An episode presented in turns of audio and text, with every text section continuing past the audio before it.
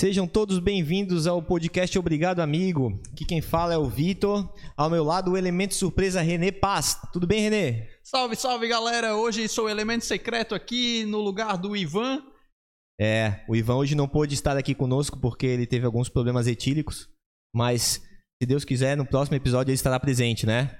Aqui à minha frente está o meu amigo Deco, André Chemin, neuropsicólogo. Tudo bem, Deco? Como é que você tá? Tudo jóia, tudo maravilha e vocês? Bem, obrigado por ter vindo, hein? Eu, eu que agradeço. Mas antes de a gente começar a nossa conversa, eu preciso falar dos nossos patrocinadores. E aí, Renê, você gosta de sair bonito, cara? Cara, isso é uma indireta me chamando de feio, que eu me visto mal, é isso? Cara, eu acho que tu se veste um pouco mal, velho. Dá pra melhorar. Dá pra melhorar indo na Mochim, comprando agora mesmo, lá na Mochim. Mochim se escreve M-O-S-H-I-N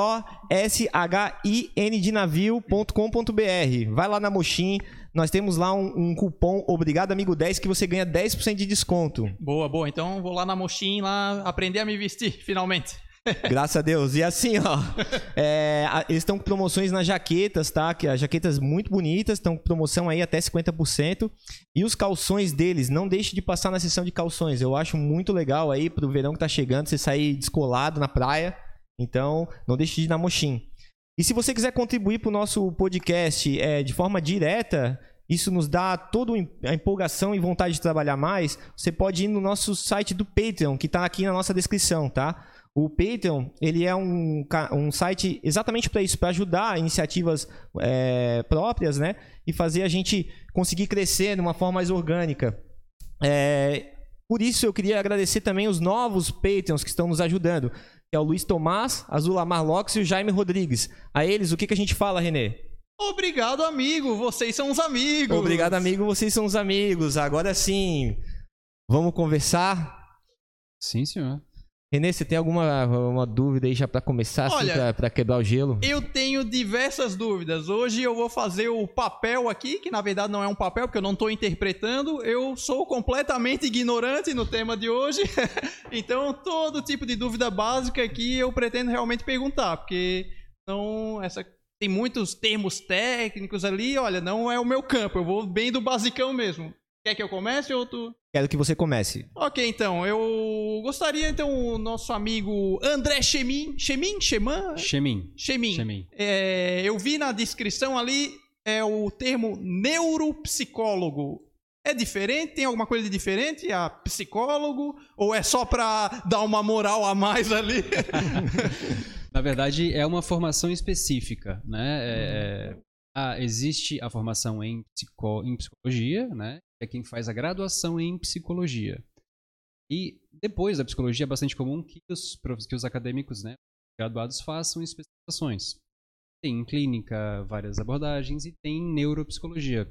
Atualmente é, é, é, é enquadrada como uma especialização da psicologia e da fonoaudiologia. Então, só pode ser considerado neuropsicólogo uma pessoa que tem essa formação especialização, lato senso mesmo, em neuropsicologia. O que, que é lato senso? Desculpa a minha. Lato senso é uma, é uma forma diferente, é, é uma especialização. Lato senso é. Eu não, eu não sou acadêmico também para especificar ah, isso, tá, mas ela tem mais um foco mais profissional. O estricto senso é mais acadêmico, assim, mestrado. Ah, certo, certo. Né? Tem, tem pós-graduações que são estricto, estricto senso, que são mais focadas para é, enfim, para academia, assim, né? Entendi. E Lato Senso, ela te, ela te instrumentaliza para o trabalho mesmo, para a prática. Certo, então é uma especialização do psicólogo, é o, o neuropsicólogo. Isso, atualmente do, do psicólogo e do fonoaudiólogo.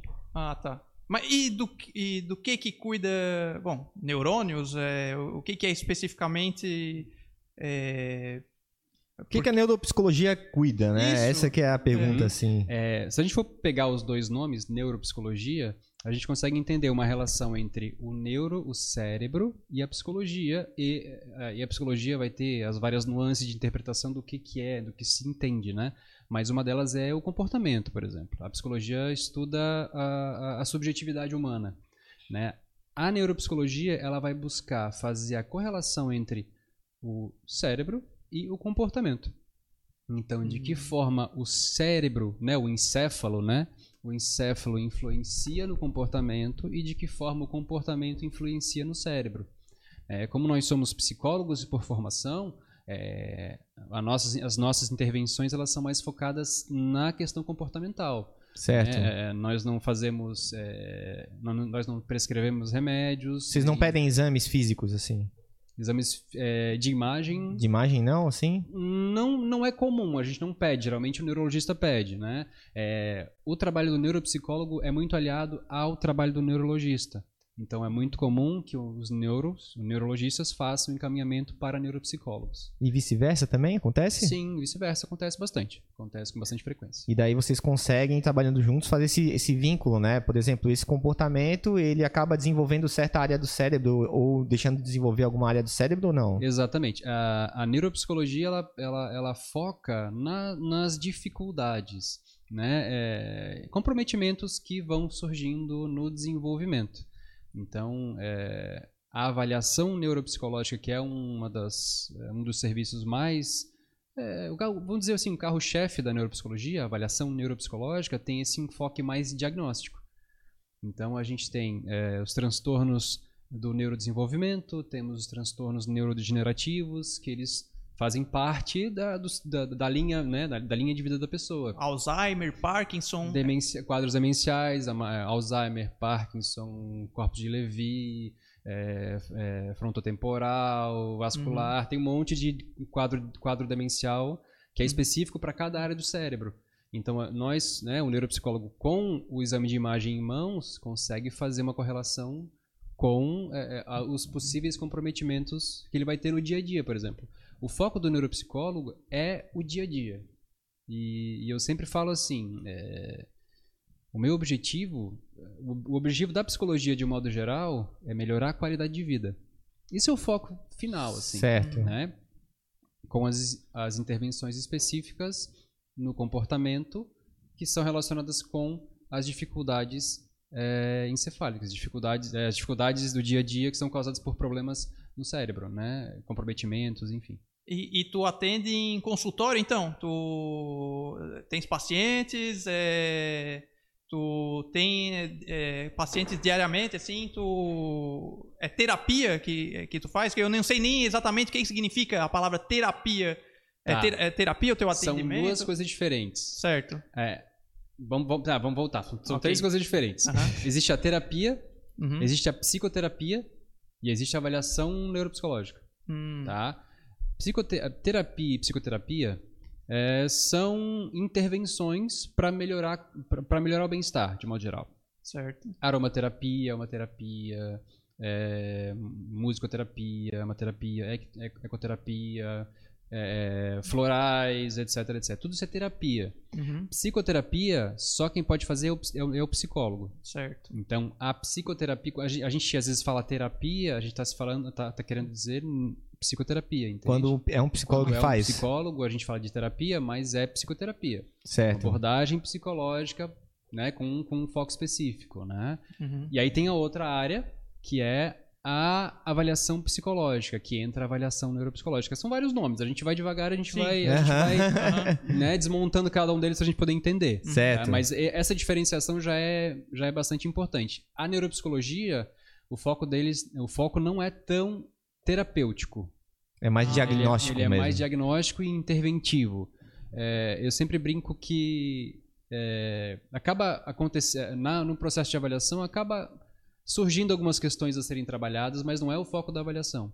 Né? Então, mas isso é, acontece indiretamente, mas não é o foco da avaliação.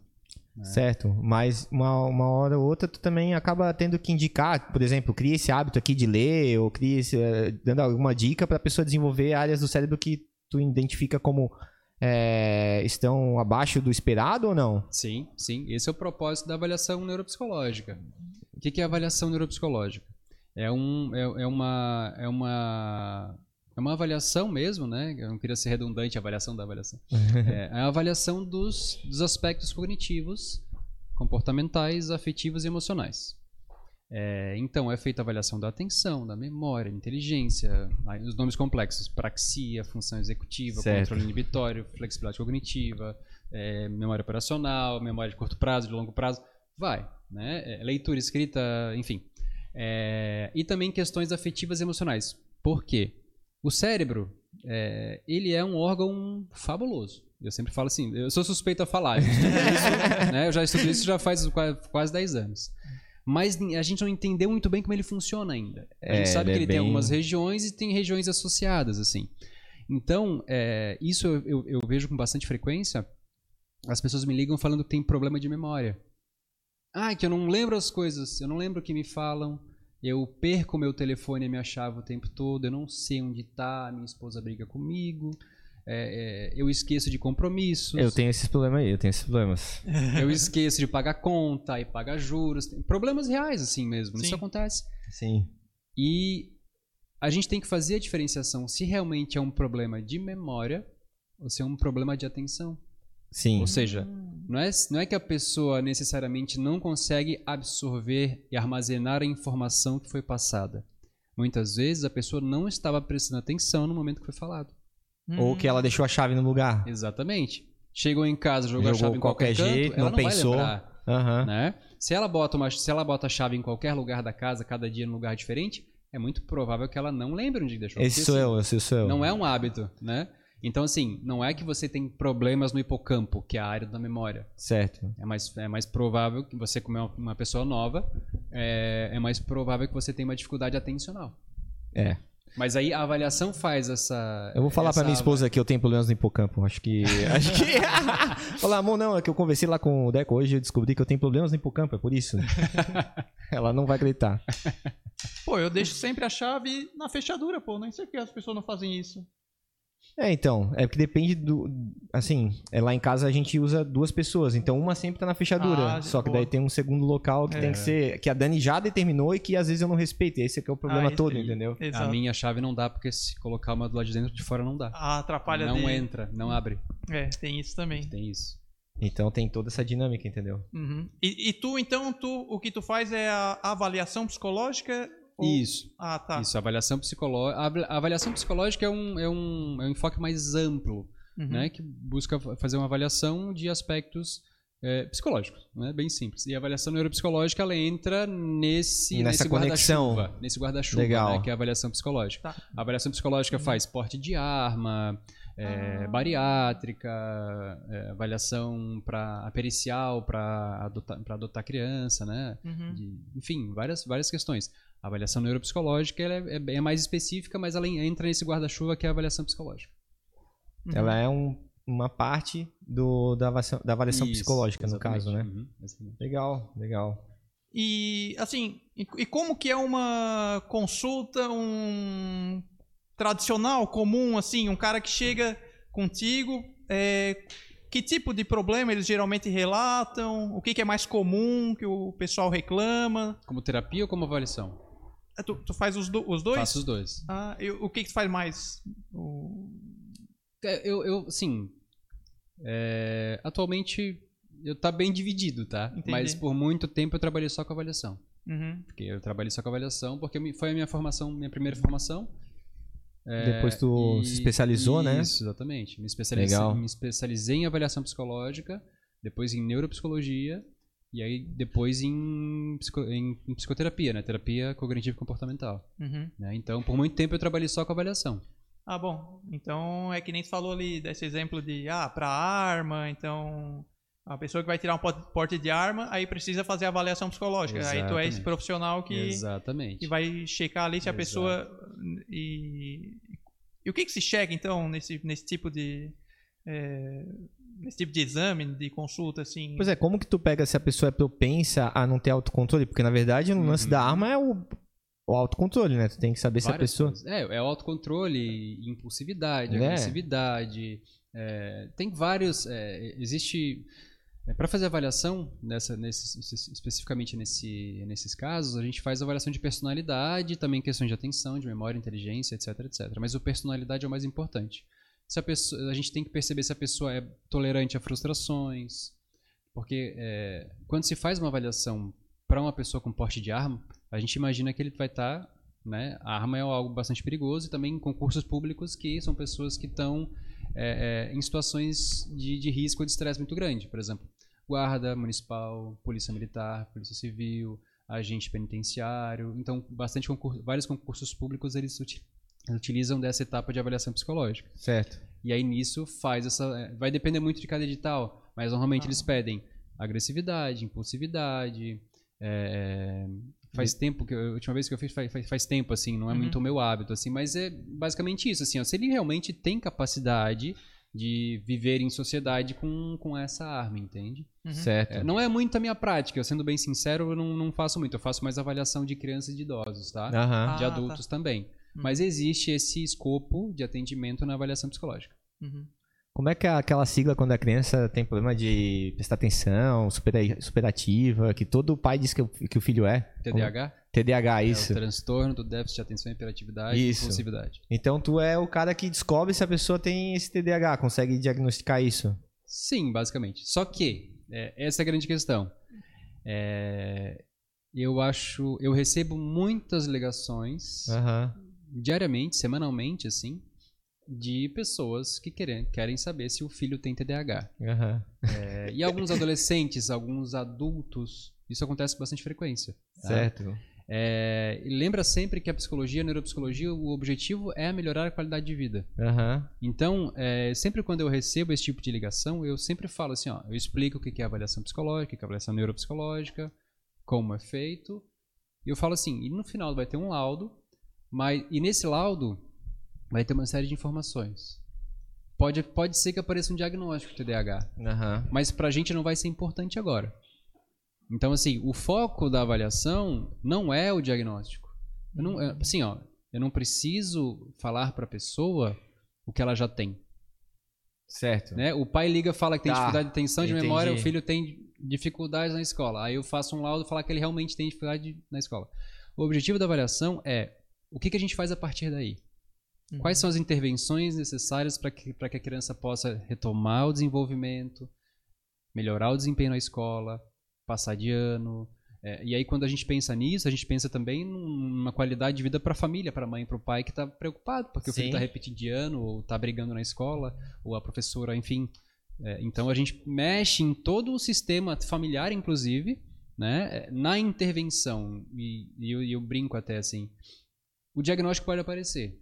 Certo. Pode aparecer uma sigla lá, TDAH. Uhum. Mas ele vai ser mais para que os profissionais da área da saúde se entendam. Uhum. Assim, para que outro profissional leia esse laudo, ele já entenda. o Que, porque o, o diagnóstico nada mais é que um balizamento. Aham. Né? Um balizamento, um quadro sintomático ali. Né? O TDAH tem que ter o quadro de desatenção ou de hiperatividade, é, enfim. Né? Ou, ou o combinado. No TDAH tem três tipos. Tem o desatento, o hiperativo e o combinado. Né? Então, mas assim, o importante assim, não é. Isso aí ele já sabe. Né? Aham. O pai já sabe, ó, meu filho é desatento. Assim, ó, a gente Uhum. tem que saber o que, que a gente faz com isso. E aí, com as intervenções específicas para a escola, intervenções específicas eh, no dia a dia, questão de rotina, métodos, etc, etc, etc. Uhum. Aí vai, vai variar de cada caso. E, na- e a tua prática, então, como tu falou, é mais com crianças e idosos, é isso, né? Isso, isso. uhum. E, e quais são os, os problemas mais comuns ou as, as reclamações mais comuns que, que chegam até ti?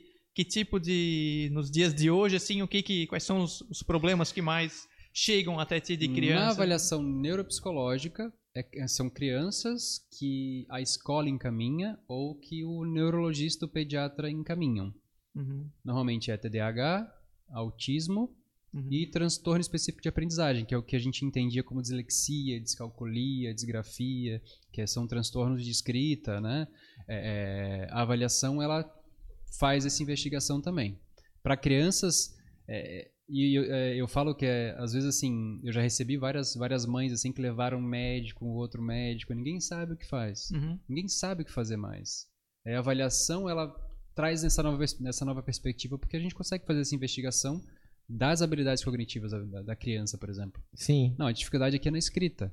É, eu, eu na, na clínica escola, ainda na faculdade, eu, eu, eu sempre considerei um quadro, um, um caso muito emblemático, assim. Eu fiz avaliação na no estágio ainda. Estágio, né? Orientação, meu professor Fábio Perim. Até hoje, muito, muito carinho por ele. É, Beijo, Fabrim. É, e ele, a criança veio encaminhada da escola Certo? com um diagnóstico de dislexia. uhum. tá? A escola encaminhou assim dessa forma.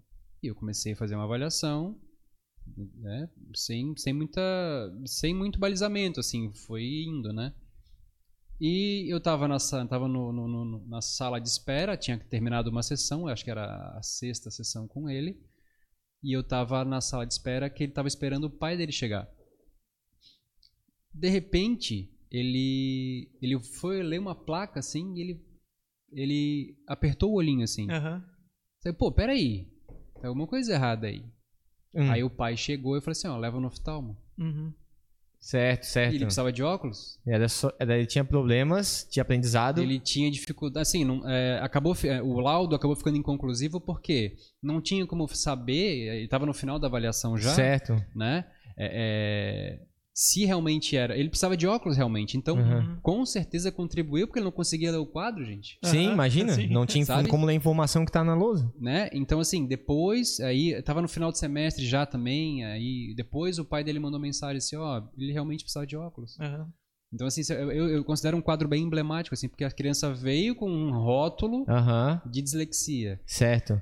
E ela precisava de óculos. Isso aí me lembra do filme, aquele Tropa de Elite, que o cara arruma um óculos pro menininho lá, que o menininho precisava só de óculos. Lembra que ele não via direito? Lembra dessa, desse, dessa cena, não? Ah, não eu lembro. lembro um pouco, é, que é, o- é, é o- a grande trama ali, porque ele, ele, vai, ele vai no morro, né, pra entregar é, o óculos o óculos, aí ele é pego pelos caras e tal. Verdade. Mas é porque é uma- um caso bem semelhante. O rapaz tinha problema de no dever, estava indo mal no Hum, colégio.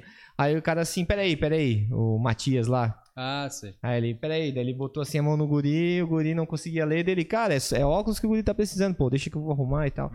Então, é semelhante, né? Sim. Uma história semelhante. E, e- e o, o legal desse exemplo é que a avalia- o processo de avaliação, obviamente que a gente usa muitos testes psicológicos, né? Mas é, na avaliação psicológica a gente entende que é, os testes eles são instrumentos para avaliação. Eles não, não é assim, você aplica um teste de atenção Aham. e dá médio inferior, a gente automaticamente diz que a pessoa tem dificuldade de atenção. Ou dá um superior, a gente pode dizer que é um que o cara tá muito bem de atenção. Super atencioso. Aquilo é um instrumento, é um bisturi. Né? Assim como um neurocirurgião que não sabe, né, um neurocirurgião com bisturi na mão vai fazer um trabalho bem feito, Aham. um leigo com bisturi na mão, com o cérebro aberto na frente dele vai fazer ca- vai fazer Vai, caquinha. vai, vai, É a mesma coisa com o instrumento. Sim. O, Sim. o testes psicológicos são bisturis, então com uma pessoa capacitada para usar aquele instrumento, ele vai usar, vai servir como base para que ele possa fazer uma análise de todo o quadro. É, e, e aí esse exemplo da, da sala de espera eu acho muito importante, porque eu não estava nem em consultório. Uhum. Aham. Foi uma informação muito importante para a avaliação inteira. Certo. né? Então a avaliação neuropsicológica é isso. Né? A gente vai coletando informações desde o primeiro minuto da primeira, da primeira sessão até o último, último minuto da última sessão. E eu falo assim, a minha avaliação tem em média umas 8, 9, 10 sessões às vezes. Ah. É um processo longo. E eu Então, é acho- isso que eu ia te perguntar. Eu ia perguntar exatamente, exatamente isso, porque a mente humana tem dia que eu tô super atencioso. Exato. Eu, agora, hoje, adulto. Uhum, uhum. Tem dia que eu tô na empresa, pá, super focado, consigo produzir um monte. E tem dia que meu É. foco simplesmente não funciona. E com criança é ainda mais curioso porque é o seguinte: as três primeiras sessões, ela tá, ela não me conhece. Aham. Tô fazendo uns testes lá, ela não sabe quem é. Ela vai respondendo, ela vai indo porque ela foi obrigada, a mãe mandou, o pai Sim. trouxe, tal, etc. Então eu falo assim, ó, eu preciso de pelo menos umas 6, 7, 8 sessões. Pra quebrar também essa porque questão. o fulaninho das três primeiras sessões é bem diferente do fulaninho das três últimas. Geralmente mais tímido. mais- Exatamente. E nas últimas sessões, te- nas Que últimas elas- sessões, ele, ele demonstra muito mais próximo, muito, muito, muito mais próximo o comportamento que ele tem em casa. por exemplo. Aham, sim. É jogo, a gente faz alguns jogos pra ele se soltar um pouco também. Uhum. Algumas atividades são parecidas com jogos também, então ele, ele fica um pouco mais à vontade. Certo. Lá pra sétima, oitava, nona, Aí tu gente consegue, pegar perceber um melhor. pouco mais o comportamento dele. Uhum. Então a avaliação é isso. Toda a informação que ela vai, ela vai sendo disponibilizada tem que se captar para depois fazer essa análise e poder chegar num resultado. Então, então tu pega mais de uma amostra, por exemplo, em teste de atenção. Tu não pega um teste de atenção único e leva ele a, como critério final para tomar a tua, Exatamente. a tua conclusão, né? Inclusive, na semana passada, uma acadêmica eh, me mandou mensagem pelo Instagram perguntando como é, que eu, como é que eu avaliava a atenção. Eu respondi para ela assim: olha, tem várias maneiras. Tu pode aplicar um teste de atenção, que é um, um ponto de vista psicométrico, Certo? né? Uhum. mas esse psicométrico ele pode estar enviesado, porque a pessoa pode ter uma velocidade de processamento alta. veloci- Eu falo muito rápido às vezes, então eu vou mais devagar. pode ter velocidade de processamento muito rápido, muito alto, e faz com que ele tenha um desempenho maior. Mas se tu for olhar a folha dele, tá cheio de erro, tá cheio Aham. de omissão. Ou seja, ele fez, ele conseguiu uma pontuação X, mas ele teve muitos erros no caminho. Ficou Uhum. médio. Pô, eu posso dizer que ele tem uma atenção preservada, se ele errou muito e teve muita omissão. É, um teste de atenção é assim, é, é um estímulo-alvo, um desenho, Aham. e tem vários outros que são os estímulos distratores. Ele pega uma caneta e vai marcando só o estímulo-alvo. Certo. E aí ele vai. E assim, uma folha grande assim, né? Então ele vai, e aí nessa situação ele tem muitos erros. Ele marca o que não é pra marcar e ele não marca o que é pra marcar. Quer marcar? Aham. Então assim, eu posso dizer que ele tem uma, uma, uma atenção preservada? Não sei. Possivelmente E aí tu tem tem vários dificuldade diferentes, por exemplo, para fazer esse mesmo teste em É, momentos testes- diferentes? São testes padronizados, né? Aham. São- são- tem vários testes de atenção especificamente só para atenção. Acho que o que mais tem, o construto teórico que mais tem é, teste psicológico é atenção. Entendi. É, tem, hum, tem mais de 100, assim. É, legal. É. Interessante. Eu Uhum. fiquei curioso de fazer um teste de atenção pra saber. É, na época de colégio eu tinha um amigo que sempre entregava a prova em 15 minutos. Acho que ele tinha déficit de atenção. Hiperatividade, talvez. Não, Pois aí, é, cara. só complementando, é, a atenção a gente não avalia só na, na questão psicométrica também. A questão, o, o- o- a análise clínica é muito importante. Então, assim, se é uma, se é uma pessoa que vem com uma queixa de desatenção, por exemplo. Ah, ele não para quieto em sala de aula, ele não para quieto em casa e tal. E no- na, na minha frente, no consultório, ele fica às oito sessões sentadinho, fazendo todas as atividades, Hum, é difícil dizer também que ele tem atenção, que tem atenção prejudicada Certo. né? Aham. Então, a análise clínica, que a gente fala da observação clínica, é muito importante também, né? Pô, ele conseguiu ficar todas as sessões sentadinho, fazendo as coisas, não pediu pra repetir nada, porque geralmente a pessoa com desatenção, ela, desculpa, não entendi o que você falou, ela não Uhum. ouviu. Sim. Então fala de novo, por favor. Então não teve nenhuma repetição, etc, etc. Ah, As, o- as, as, as sinceras, né? Porque tem as que não entenderam nada e continuam fazendo assim, aham, Tem, tem, com certeza, com certeza tem né? captar, né? Com certeza tem, mas é, a gente capta, né? Tem que captar, É, assim. é, ah, não, então é. repete o que eu sempre vai falo isso. Vai ficando Repete então o que eu falei, então. É. Repete, então. A gente vai ficando calejado, assim, a gente percebe, a gente percebe. Vai pegando a manha. É, mas- então, basicamente, a maioria do- do- das crianças que chegam até aqui, pelo que eu entendi, a maioria é problemas relacionados a ir mal na escola. Isso, dificuldades acadêmicas, dificuldades escolares. Uhum. A maioria, assim. é, O quadro de autismo ele é um pouco mais específico, ele aparece antes, ele aparece no período pré-escolar. Sim. Né? Os outros, eles vão surgindo também. Tem alguns autores que entendem, que entendem que o TDAH aparece já nos 3 anos de idade. Eu, eu tenho minhas, minhas, minhas reticências, assim, Uhum. minhas dúvidas, mas eu recebo já de vez em quando algumas. Já recebi algumas avaliações com 3 e pouco anos de, 3 anos de idade, etc, etc. É, uma- a- um período pré-escolar, que é até os 6 anos de idade, o que mais aparece é autismo. Uhum. Tem uns- alguns estudos falando que já com 6 meses já tem alguns indicadores. Alguns De indicadores. que idade né? a qual idade? Que é que tu falou? Pré-escolar? Pré-escolar até 6 anos, né? Até seis anos. Quando tá. entra geralmente na educação formal, na educação Aham. básica, a alfabetização, Aham. Certo. né? Quando chega a alfabetização, é que começam a surgir os problemas, as dificuldades. E aí entra com força na avaliação, porque daí tem a, a criança não consegue ler, tem Hum. dificuldade na leitura, na escrita, e aí vem para avaliação. Certo. Então, a maioria hoje da avaliação é tem essa faixa etária de 6, 7, 8 até os 12, 13 Uhum. né? Ao- 12, 13 já é, quando tá- quando tem dificuldade de alfabetização com 12, 13 já está bem atrasado, assim. Uhum. Mas é, normalmente a gente, a gente faz essa avaliação. Primeiro ano, a gente tem, a criança tem dois anos para alfabetizar, né? Média, né? A média, assim. É, primeiro ano, segundo ano. Se o segundo ano, na metade do segundo ano, o segundo ano não conseguiu alfabetizar ainda, tem que fazer uma avaliação. Aham. Investigar porque tem alguma coisa errada. E aí até uma falácia quando fala assim que cada criança tem o seu tempo. Vocês já ouviram isso? Sim. Sim, Cada sim. criança tem o seu tempo, tem que ter paciência. Não é bem assim. Uhum. Tem, né? tem uma Existem- idade que dá pra. Existem marcos do neurodesenvolvimento que a gente tem que seguir. Pra... Aham. né? E aham. não dá pra deixar assim, não, ele vai aprender a falar no tempo dele. Não. Vamos lá. E aí, se a isso, isso- pessoa. isso acarreta um sofrimento pra criança, né? Sim, e, e se a criança não aprendeu ainda, então é, é porque é um sinal, provavelmente, que ela tem alguma real, real dificuldade, assim. Como o autismo, por exemplo, é isso? Sim, sim. O autismo ele vai aparecer bem antes, né? Se você É? tá falando, o autismo ele aparece, ele tem alguns indicadores é, que já aparecem em crianças com seis meses de idade. Em seis meses já Isso, tem. O autismo ele pode ser diagnosticado mais ou menos com os três anos. Eu não sei bem exatamente. Aham. Mas com três anos já existem é, indicadores suficientes para é, Pra conseguir trazer um- concluir que ela tem algum Isso, nível. isso. Porque tem níveis, não tem? Tem, tem. O autismo tem três níveis, né? É o nível 1, nível 2 nível 3. Ah, são três níveis. São Já três tem essa, níveis. essa divisão assim. Sim, sim, sim. Anti, antigamente, eh, a gente tem o DSM-5 agora, né? Que foi lançado agora, Uhum. acho que 2016. Antes do DSM-4, ele entendia como autismo, tinha o autismo de alto funcionamento, o Asperger, autismo grave, etc, etc. Essa nomenclatura mudou, agora é o transtorno do espectro autista. Hum. Aham. E aí tem esse nível, os níveis de, de comprometimento, né, que a gente chama. É, o nível 1, nível 2, o grau 1, grau 2 e grau 3. Uhum. Né? Tem E, e o três. autismo, ele, ele tem tomado mais espaço ultimamente, assim, pelo menos da, de- de- das informações que chegam até mim e tudo mais. Isso acontece é, porque ele vem sendo dia- melhor diagnosticado hoje Uhum. ou porque as pessoas antes simplesmente não davam bola e tal e, e Tem várias questões.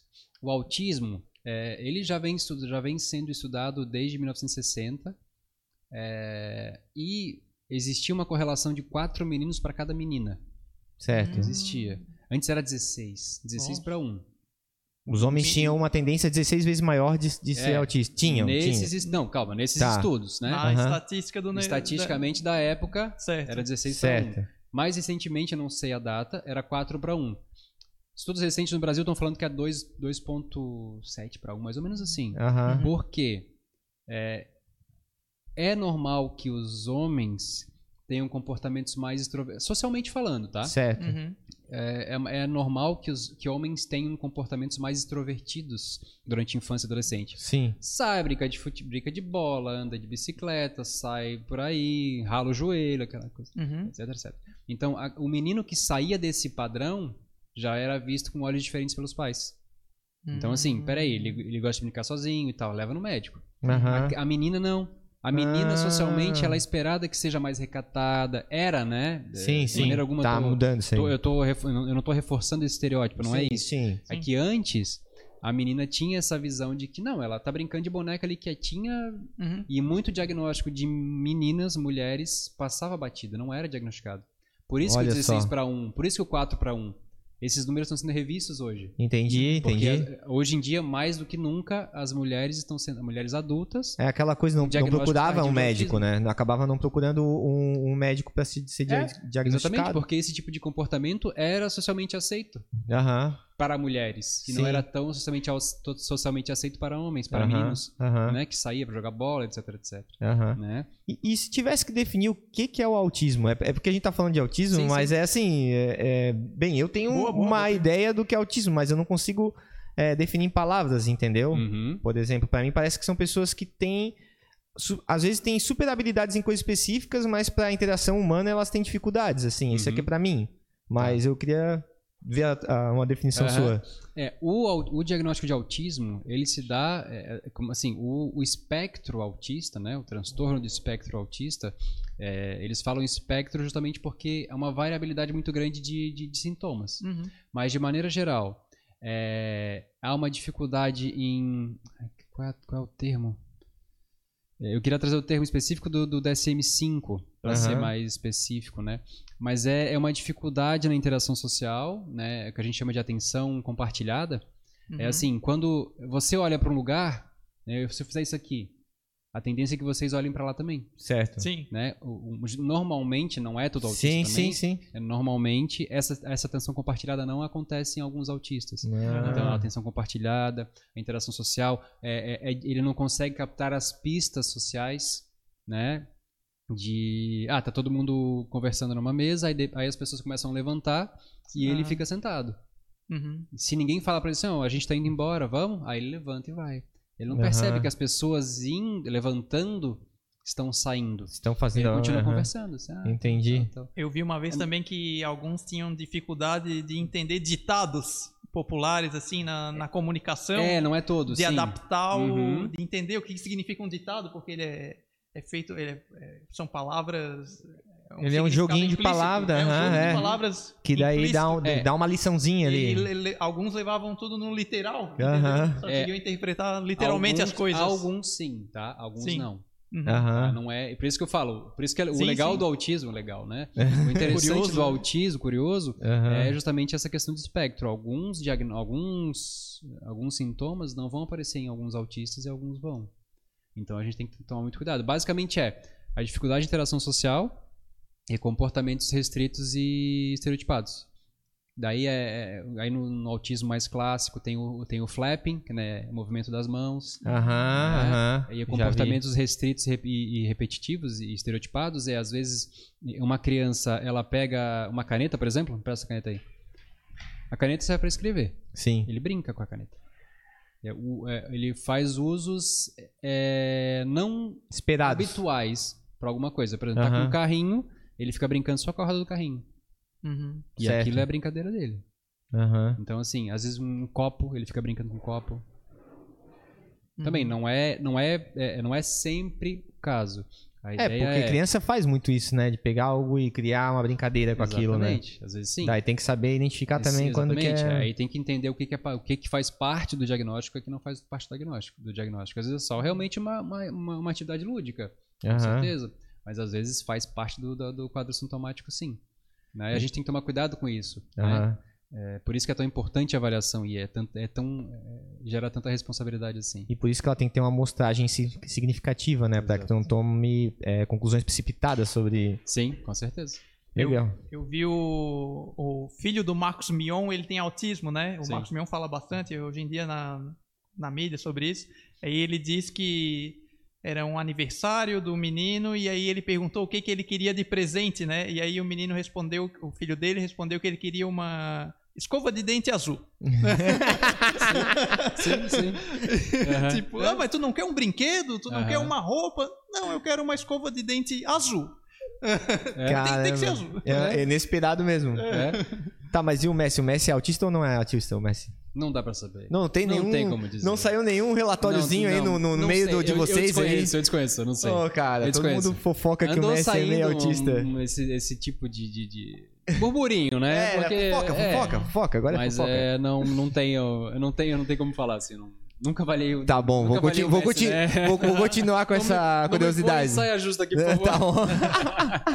É, eu Ah, conheci. um chutinho, um chutinho, dá um chutinho, dá um chutinho. Gente, Eu conheci um amigo na época que eu fiz um curso relacionado à informática, e aí ele tinha um. Se ele não me contasse, eu não, não saberia, mas ele me contou certa vez que ele tinha um nível bem leve de autismo. Uhum. E realmente era, era difícil. Ele era um cara mais quieto e tal, mas é, às vezes são características que são comuns em, em algumas pessoas. Uhum.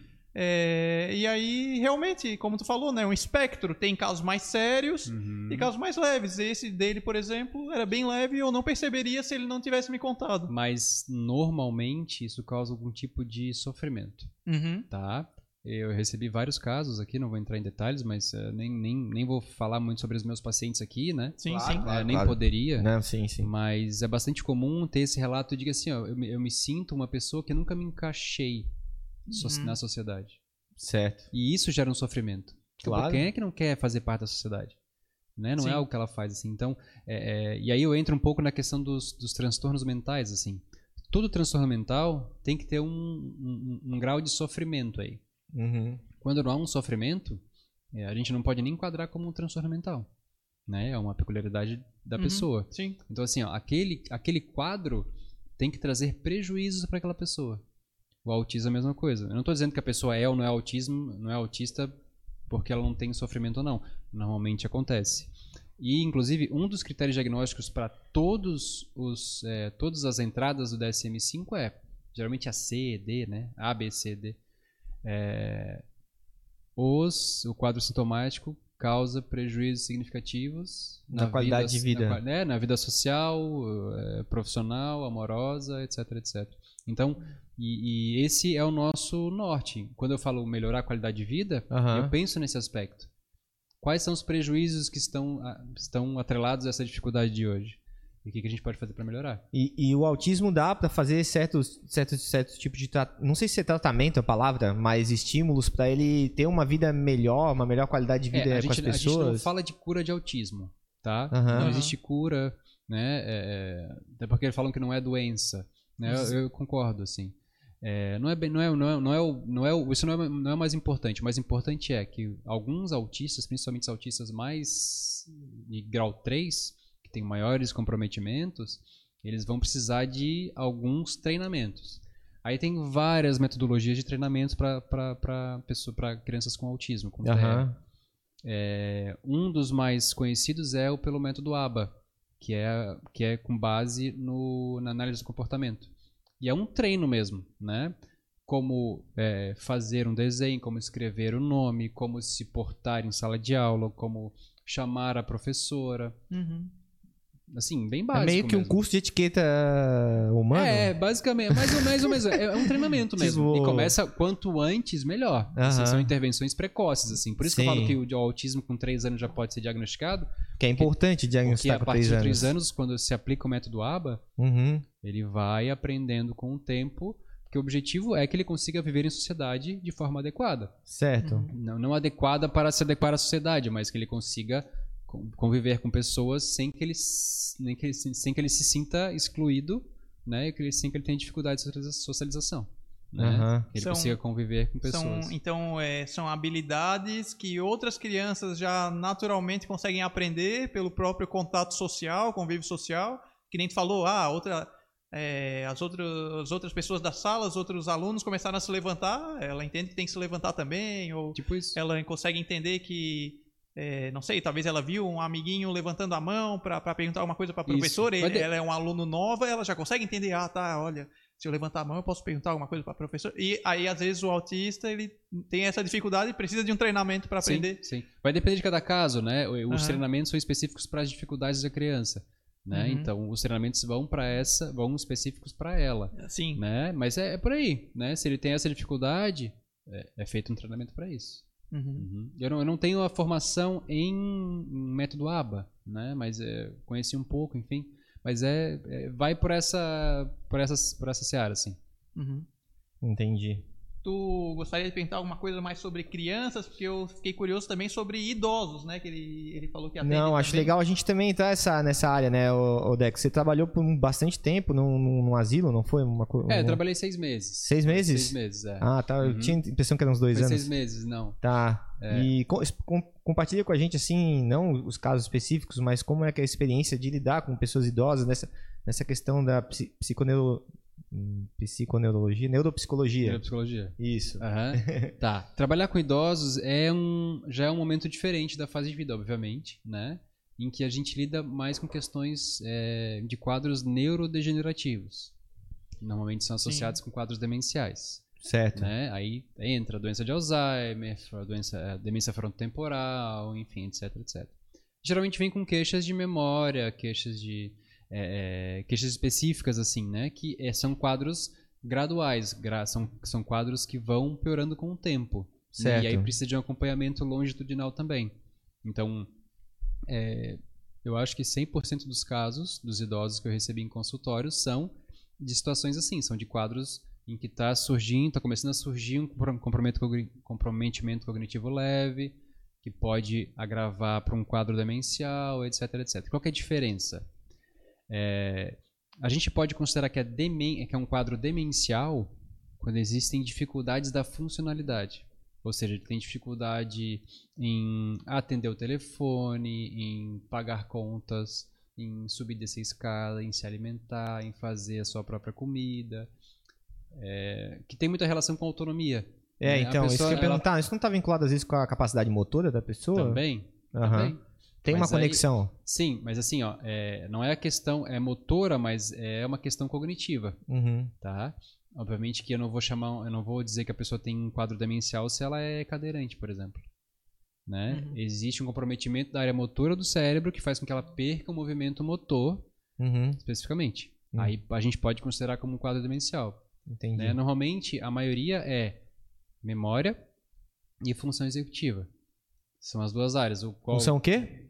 Função executiva. Função executiva é essa motora, conectada com essa questão É, a função motora. executiva é- é, escrever. a tua capacidade de executar tarefas conscientes. Aham. Um cálculo matemático, é, fazer um quebra-cabeça, por exemplo, é, pensar logicamente para chegar a uma conclusão, a resolução de problemas, assim por diante. E é essa área do cérebro aqui, o córtex pré-frontal. Legal. E tem, e tem alguma idade que é bom já começar a olhar isso daí? Tipo assim. Não, normalmente não é, é, não, é- normalmente ela vem com base nas queixas, né? Uhum. Ah, eu comecei a sentir dificuldade para lembrar das coisas que antes eu não Tinha. Não, não tinha. A, a queixa começa assim. Né? Ah, antes eu, eu lembrava tudo. Eu- meus números de telefone da minha agenda eu lembrava todos de cabeça. Agora eu não lembro mais nada. Certo. É normal a gente ter uma, uma perda cognitiva com o tempo. É, fala que a partir dos 35 anos é ladeira abaixo. Então eu tô, é tô- tô indo pra baixo agora, tô descendo. Isso, é, tá todo mundo assim já. Acho Tô- que já sala tô aqui tá todo mundo aqui já. Não, o Renê tá, tá O quanto, Renê não, né? 29, 27. 29, não, o Renê é o Então novinho. aproveita novinho. bastante. Aprove- Aproveita que tá subindo ainda. tá certo. Depois aqui tá com nós, ó. É, então, assim, é normal que tenha, que a gente chama de senescência. Né? É, O cérebro, depois dos 35 anos, mais ou menos, né? Claro, vai. Ele vai perdendo Biologia. realmente algumas habilidades cognitivas. É, e aí a gente tem que fazer essa avaliação e, e realmente ver se isso faz parte do desenvolvimento ou se é algo além do desenvolvimento. Ou, ou- ou seja, se está abaixo dessa curva. A gente tem uma curva descendente, que é normal. Tipo, tem, um, tem uma, um- uma perda aceitável, é isso que você tá É- dizendo? É, não é uma perda aceitável, é perda esperada para a idade. Hum, perfeito. né? Certo. Sim, se a, gente for, se a gente for comparar os resultados com pessoas de 70 anos, se você tirar o mesmo resultado, que a média é, uma, é, o, que você, é o que você deveria ter mesmo. Agora, Certo. se está abaixo disso, a gente chama de senilidade. É a curva de senilidade. né? Tem Aham. a senescência, que é o desenvolvimento saudável, né? o envelhecimento saudável, e a senilidade, que é quando há um, um comprometimento maior do que o esperado pela curva da senescência. Aham. Legal. É. E, assim, esses casos de Alzheimer e tal, eles, é, uma vez iniciados essa neurodegeneração, é, é- eu acho que não, até onde eu sei, acho que não é possível parar, só retardar, só diminuir a, a- o dano, a- ou acho que não tem cura hoje em dia ainda esses casos assim, Alzheimer, Parkinson, essas doenças neurodegenerativas. É, não tem cura. Não tem Hum. cura. É, o, que, o que geralmente é feito é uma, são, são feitas avaliações periódicas para detectar o comprometimento né, e o avanço desses comprometimentos e intervenções específicas é, de estimulação cognitiva e de É, reabilitação. eu ia falar, tu- o cérebro dizem que é como um músculo, né? Se tu botar ele pra fazer uma força, ele também se recupera, Exa- assim, né? Exatamente. ganha. O cérebro é bem isso aí. Essa metáfora do músculo é ótima. É- assim, é e boa, ela, e né? ela é muito mais ampla do que as pessoas usam. Por quê? É, é, a metáfora fala: o cérebro é como se fosse um músculo. Quanto Aham. mais a gente usa, mais e mais forte ele fica. Sim. Mas, se a gente for pensar, vocês são da academia aí, vocês sabem muito bem. Uhum. Mas fazer um exercício de bíceps, por exemplo, tem rosca. Aí tem rosca Sim. direta, tem rosca, Ah, tem rosca martelo, tem rosca Aham. tem, um monte, tem estímulos. barra, tem barra, barra reta, barra W, etc, etc. Aham. Isso aí vai estimular o, só o bíceps de maneiras diferentes. Aham. O encéfalo é a mesma coisa. Então você faz atividades diferentes, você estimula ele de maneiras diferentes. Então tu joga um jogo, mas Joga um também jogo. faz uma comida, daí Exatamente, também... lê um livro, lê um livro. ouve uma música. Atividades de memória. Exatamente. E, as- e até atividades mais simples assim, que você pode, a gente pode fazer no dia a dia, tentar escrever com a mão esquerda, trocar a Só isso aí já faz um... troca, é, troca o caminho para ir pro trabalho, vai para outro caminho. ou Essa daí do caminho eu faço porque, exatamente, eu sempre ouvi falar que, ah, estimula a criatividade, não sei o quê, traz mais criatividade. Eu, ah, então tá, vou ir pro Fala- outro caminho.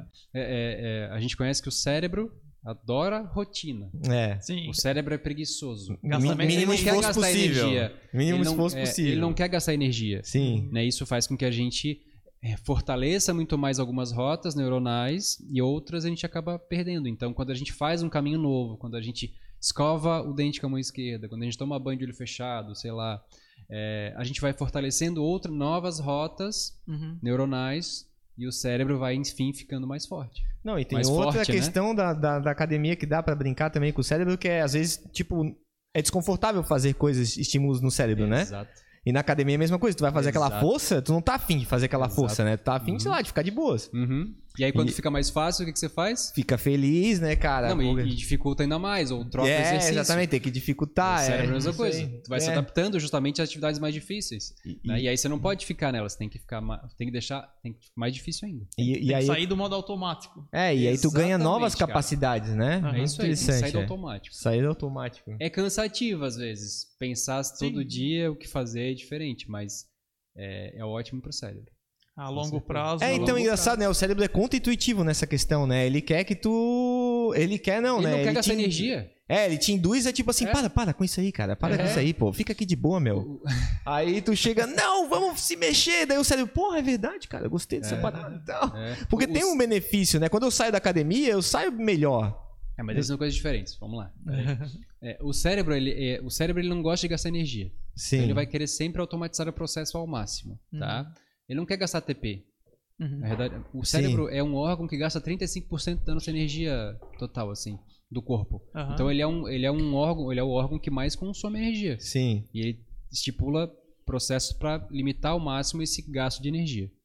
Então ele tenta automatizar muito então mais. ficar mais inteligente emagrece, então. Não sei. O Einstein, Não sei, não sou o neurologista. Einstein, Eu não o sou- eu Einstein não sou era mais ou menos assim. É. Ele não era assim muito fit, mas, É. ele, mas A- ele não era gordo, né? A questão da academia é uma questão mais de, de neurotransmissores, que é a endorfina, Aham. ela gera essa sensação de bem-estar e prazer. Sim. Né? É, não é exatamente com a relação do- do- da automatização, mas é pela questão da endorfina mesmo. Tá? Deixa eu só fazer, só complementar Claro, que a gente claro. perguntou sobre, tu perguntou sobre é, o, o agravamento do, do Alzheimer, quadros Isso. demenciais, né? Aham. Só respondendo. É, então, quando a gente fala do cérebro, né, é, a gente não consegue é, curar um processo demencial. Hoje ainda não é possível. uhum. Mas a gente consegue retardar esse avanço. E- É, alguns ah, estudos falam até em, em cessar, isso eu acho bem difícil, mas é, em, em- em frear, né? Frear o avanço desse quadro demencial, dessa perda cognitiva, Sim. Com estimulação cognitiva, com a, a- a- musculação do cérebro. Com, Tá. com esses exercícios, então, existem Isso. exercícios a serem recomendados por um alguém que está sofrendo mal de Alzheimer, então é, tem como exemplificar algum tipo? É, são exercícios Depende. de memória, treinar a memória, Depende. por exemplo? Quando a tentar? pessoa, assim, a gente, aí a gente entra nesse aspecto de reabilitação, Certo. na reabilitação neuropsicológica. Aham. que tem esse aspecto de estimulação cognitiva e o aspecto de reabilitação. A ideia da reabilitação é não é necessariamente reabilitar o cérebro, mas reabilitar a pessoa em sua funcionalidade. Certo. Quando a gente tem algum, algum comprometimento no dia a dia, por exemplo, uma pessoa teve um AVC Uhum. e aí não consegue mais trabalhar. Perdeu as funcionalidades, não consegue mais, sei lá, a pessoa era, era um advogado e não consegue mais escrever, não consegue mais.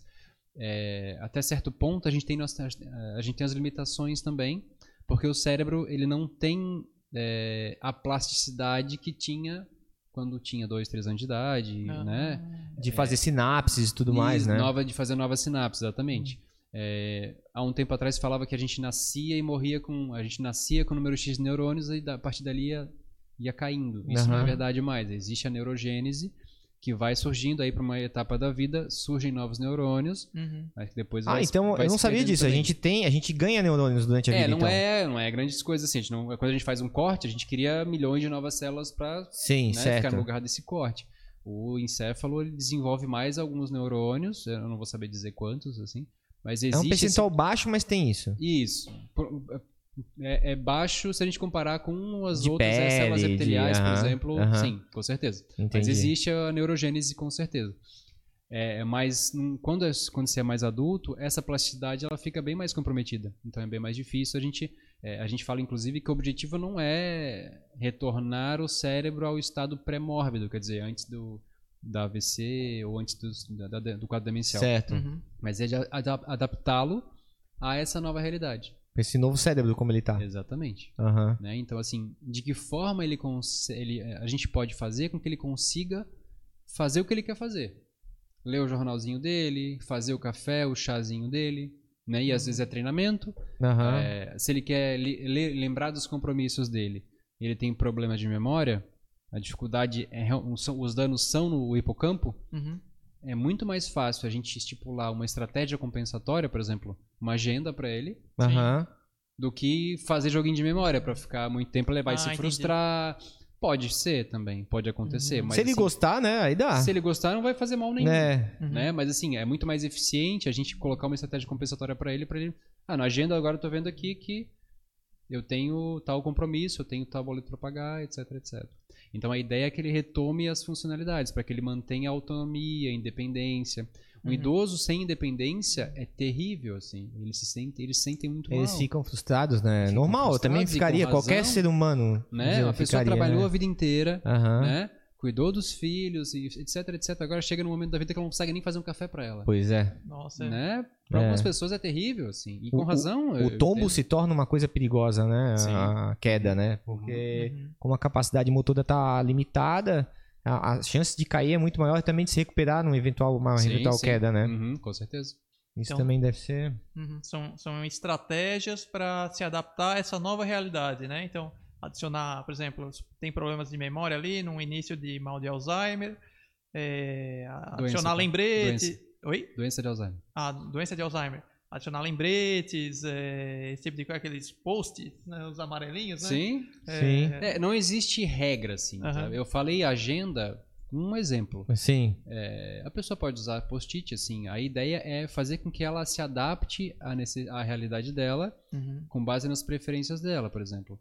Quando eu faço um processo de, de, de- estimulação cognitiva, é, eu não vou forçar. Assim, tem um jogo que é um jogo de celular que ele é- tem vários estudos que demonstram eficiência na reabilitação, na estimulação de memória operacional, etc, etc. Qual é o jogo? Qual é o jogo? É, chama Lu- não- propaganda, mas não tô Pode recebendo nada fazer. por isso. né? Chama Lumosity. Lumosity. É. Como que escreve? Lu, L-U-M-O-S-I-T-Y. Lumosity. Ah, de luminosidade. Lumo... É, isso. isso. Lumosity. Lu- Luminosidade, é mais ou menos. Legal, legal, legal. É, ele tem vários estudos que mostram que a efici- a E ele é eficiência... divertido? Sim, eu, eu gosto, né? Né? Eu acho legal, eu gosto de jogos assim, eu É. sempre gostei. Mas eu não vou forçar um idoso de 70 anos a jogar joguinho de celular. eu, claro, eu claro. sugiro. Se ele não, mas assim, ó, se eu forçar o idoso a fazer uma atividade que ele não quer fazer, Não vai, ele vai fazer duas, três semanas, vai se frustrar e não vai E continuar. vai largar aquilo lá, Vai né? largar. Então, é, até certo ponto, a, avalia- a- a estimulação e a reabilitação ela tem que ir ao encontro dos interesses do, do idoso. Aham. Para não fazer alguma coisa que ele não vai fazer.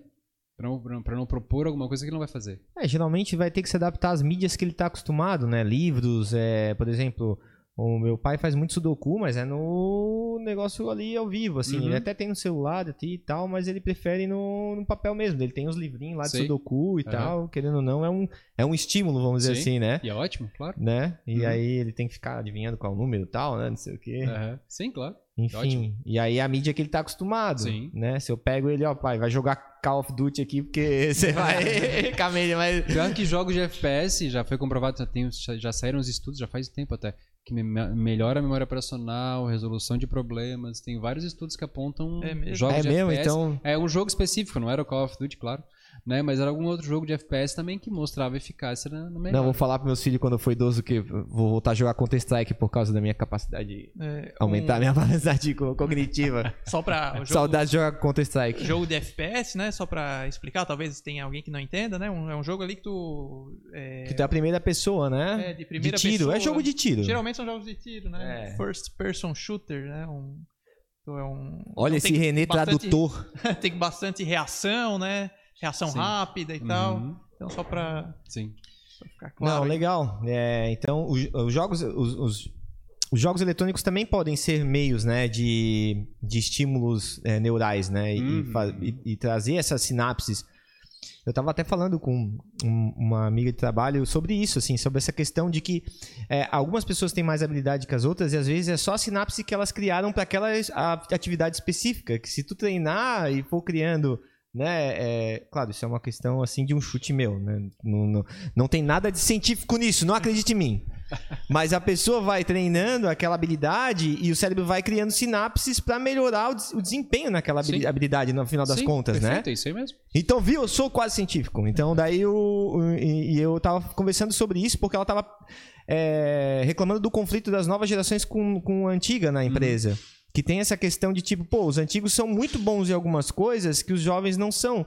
Em compensação, os jovens são muito mais hábeis em outras coisas, como é, realmente essas, essas questões é, de celular e, e digitais, os jovens dominam muito mais fácil porque eles vieram de um prezinho disso muito mais intenso do que é, é, os adultos que viviam em meios analógicos e hoje adultos, né? Os mais velhos que viviam em meios analógicos e hoje é, tem uma chuva de digital, mas eles ainda trabalham em muita coisa Uhum, analógica uhum. porque é aquele Toyota 92, tá ligado? Que tá funcionando, tá funcionando bem e tal. É, tem isso daí Sim. também, né? São várias coisas, né? Eu, eu sempre falo que as crianças, cara, agora elas nascem assim já, né? É, Passando a páginazinha do celular. sim, E é abrindo o bem isso, YouTube. assim, elas já crescem com essa, com essa realidade, vendo o YouTube, passando videozinho ali e tudo mais. É mais, é mais fácil para uma criança se adaptar. Inclusive, tem alguns estudos que falam que é, crianças que são, são alfabetizadas em escolas bilíngues Hum, têm um desenvolvimento melhor. Não melhor, né? Mas assim, é, tem mais capacidade de desenvolvimento. É, quando se aprende uma segunda língua nesses anos iniciais, isso traz vários benefícios para desenvolvimento, enfim, Uhum. aprende, aprende outras, pode aprender outras mais fácil, etc, etc. Né? É, Bem isso aí é uma importante. coisa que eu sinto falta. Eu queria ter aprendido. É, Ter- bom, eu queria ter tido a vontade de aprender. Minha mãe deu a oportunidade, mas eu. Uhum. Bom, tudo bem. Muito É, malandro. Não, ainda há tempo. Ainda há tempo. Ainda há tempo, mesmo com 70 anos, ainda há tempo. Coisa linda. É. nessa, nessa, nesse tema, assim, de, de idosos, né? Acabei lembrando aqui de um... E de jogos também, que foi mencionado, a gente tava falando aqui. Acabei lembrando que eu li um artiguinho na internet uma vez que falava sobre... Não sei se todo mundo aqui já jogou Tetris, né? Aquele jogo clássico de montar... Sim. Encaixar as peças. E aí eles fizeram uma vez um... Acho que era num asilo ou... Tinham pacientes de Alzheimer, que é tem problemas de memória, né? E aí quando joga Tetris, quem já jogou, joga bastante, aí tu geralmente quando tu para de jogar, tu ainda fica com aquela coisa na tua cabeça, encaixando as peças na tua cabeça, né?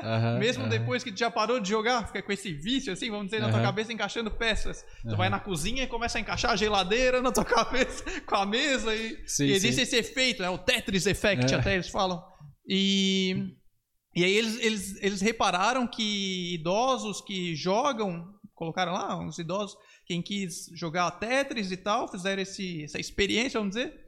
E aí, mesmo tendo problema de Alzheimer, é, eles no dia seguinte eles continuavam encaixando as peças na cabeça dele, mesmo eles não lembrando mais que tinham jogado Uhum. o Tetris. Ou seja, porque- O padrão eles gravaram, vamos dizer assim. é, é, enfim, o, que o- a conclusão interessante era que eram áreas diferentes do cérebro quando achavam que era, seriam a mesma, alguma coisa do tipo. Uhum, uhum. É, não sei se tu já chegou a, a ouvir desse. Esse do Tetris, não, nunca Uhum. ouvi. Mas interessante, legal. Tetris né? Effect. Muito legal. Procurar aí depois. É, eles não com lembravam mais que tinham jogado o jogo, mas eles, eles começavam a relatar que, poxa, eu tô, tô encaixando os negócios aqui, não tô entendendo o que, que tá acontecendo comigo. Isso, e isso é muito importante porque em alguns estudos, geralmente em estudos do cérebro, assim, a gente e aí até nessa questão de avaliação, de, de reabilitação e estimulação, a gente tem que, tem que ter essa, essa noção de que quando eu faço uma atividade, a- o, o idoso, né, a pessoa ela está boa naquela atividade,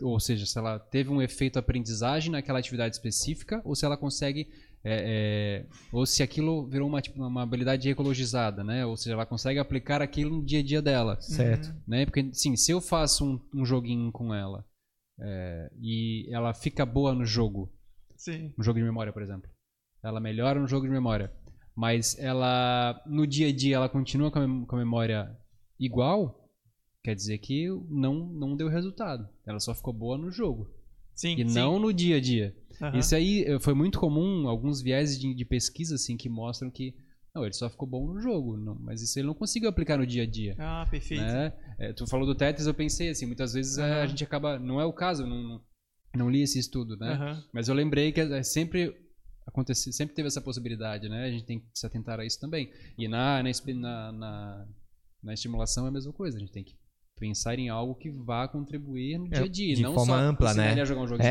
né? exatamente. Aham. O Kasparov, uma- numa entrevista, falou, né? O Kasparov, quem não sabe, foi um grande campeão de xadrez. Ele falava assim que as pessoas é, cometem esse erro de achar que jogador de xadrez é inteligente. Na verdade, ele é muito bom em jogar xadrez. Exato. Ele não naturalmente é inteligente. Claro que é, a capacidade de gravar e tal, nele é muito grande, mas Uhum. ele falou que em várias áreas eles eram completamente ignorantes, né? Mas É. assim, Sim, sim. Uhum. é só tem uma relação, né? Tem, tem essa coisa do status social, né? De alguém que é muito prolífico, muito bom em uma área. Tem esse. Não sei porquê, né? Aí as pessoas acham que. Ah, então eu vou perguntar a opinião Que é dela. genérico isso, vou perguntar a né? opinião dela sobre um assunto nada a ver, que ela Isso. nem sabe nada. Sim.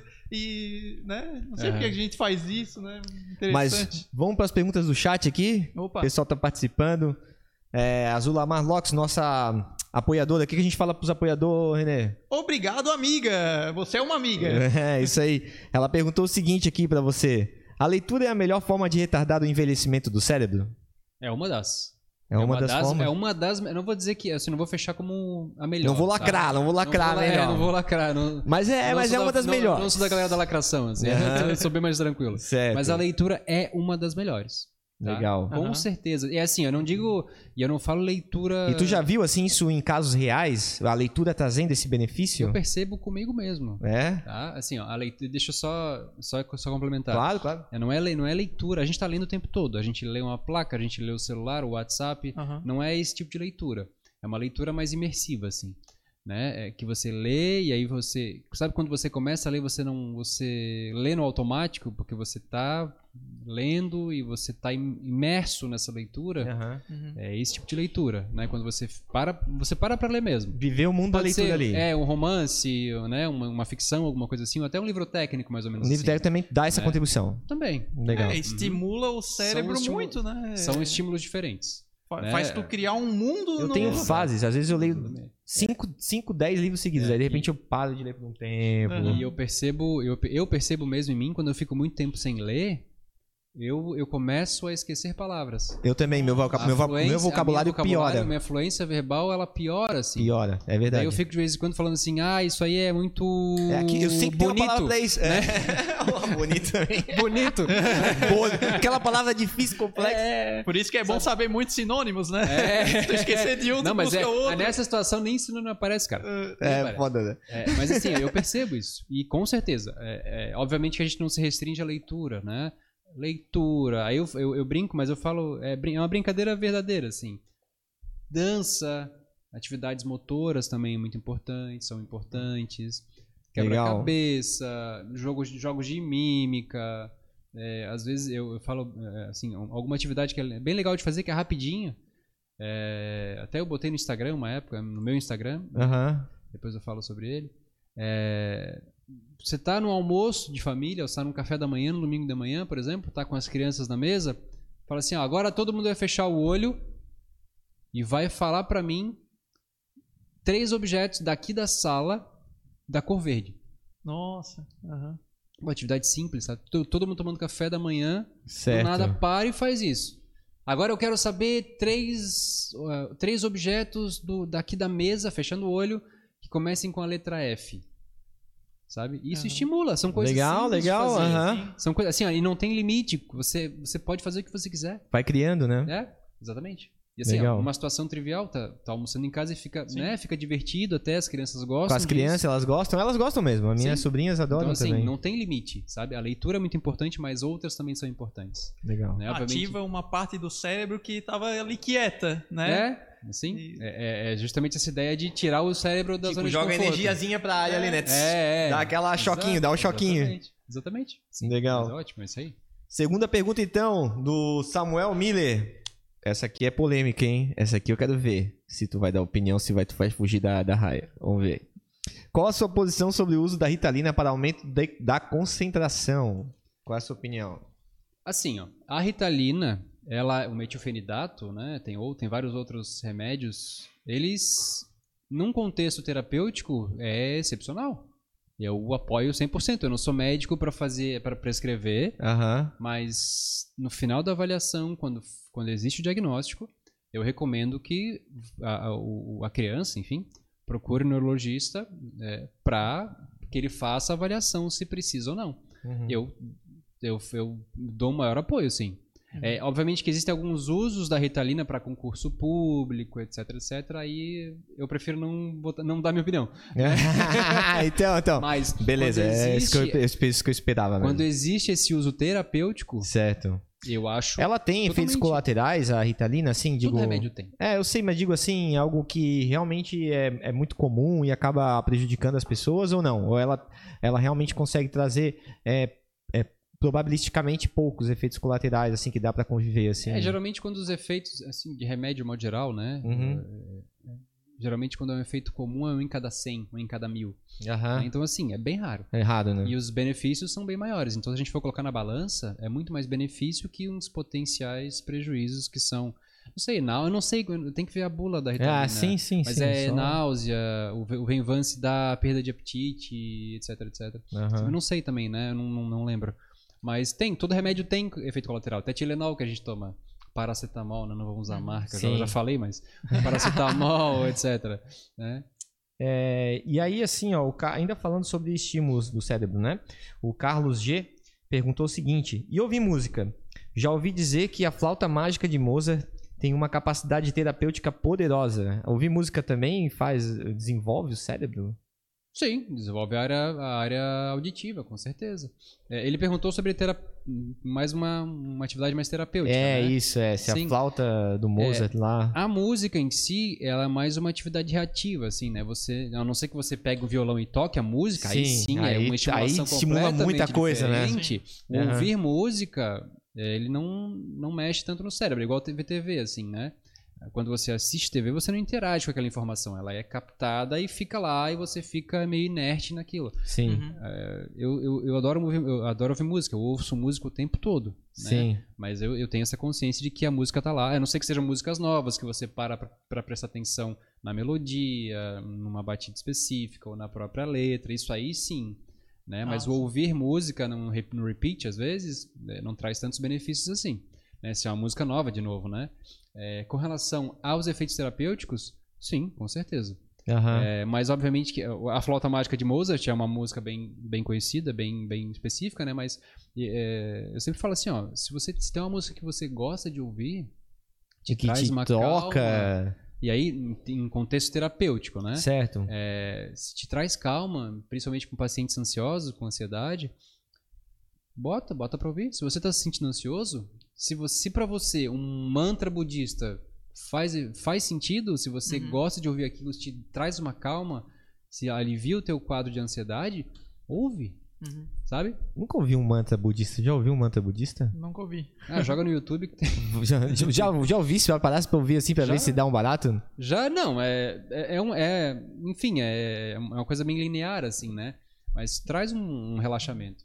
Então, é, tem, de- provavelmente deve ter que ter uma preparação pra ouvir assim, né? Escutar, entender Sim. mais o sentido do que Sim, aquela sim. linearidade daquele som traz, Mas né? pela, musicali- pela musicalidade você consegue capta- sentir algumas coisas, né? Aham. Não precisa ser mantra. Eu trouxe um, trouxe um exemplo, Sim. assim. Não, eu sei, mas eu fiquei curioso, músicas- entendeu?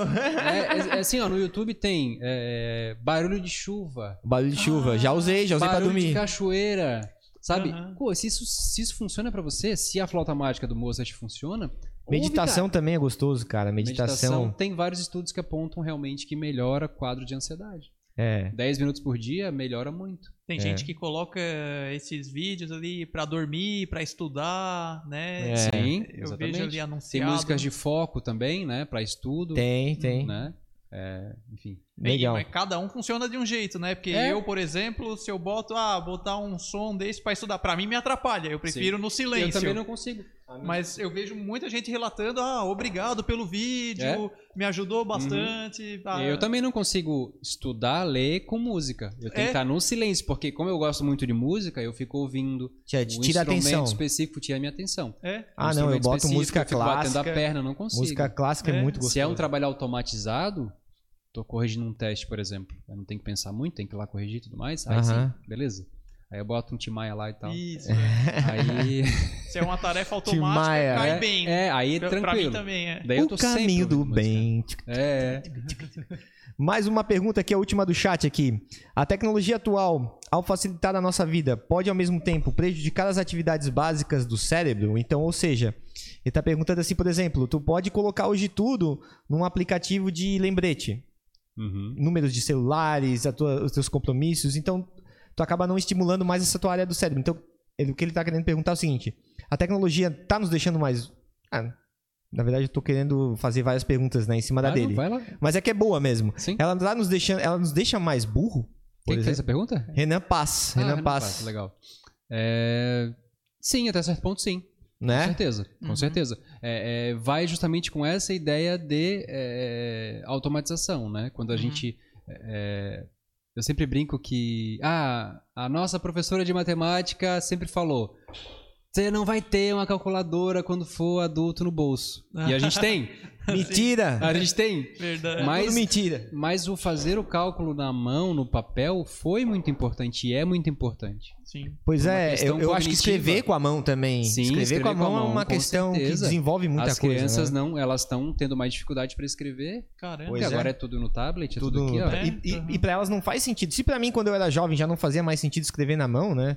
Até eu entender que tem uma importância é cognitiva, motricidade imagina pra uma criança. A criança vai, tipo, que coisa É, besta essa aula. Ela só Nossa. faz isso? É. Eu lembro que no prezinho tinha o caderno de caligrafia. Tinha que tinha as linhas ali, e aí a letra maiúscula tu tinha que fazer lá na linha alta, as letras É? minúsculas na linha baixa. Baixa. A É. caligrafia era, o caderno de caligra- caligrafia era tortura, né? Era, época era tortura. Minha era mãe dava tortura, aquilo assim, era lá, eu vergonha, queria né? me matar, velho.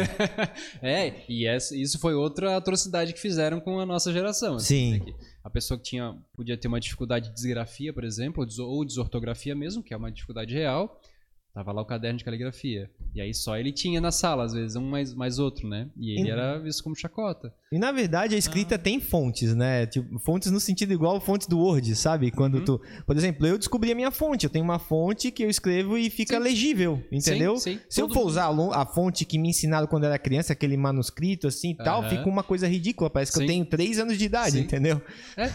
Não, Uhum. e, e de um dia pro outro, tu escreve diferente. Tu É. muda detalhes. na- Dá na uma deitada. Hum. Tanto que Uhum. um, um dos métodos, assim, de. Às vezes, de descobrir um, uma falsa. Como é que diz? Uma fraude, né? Por exemplo, ah, foi lá e assinou. O sujeito foi lá e assinou que veio aos 15 dias na autoescola, por exemplo.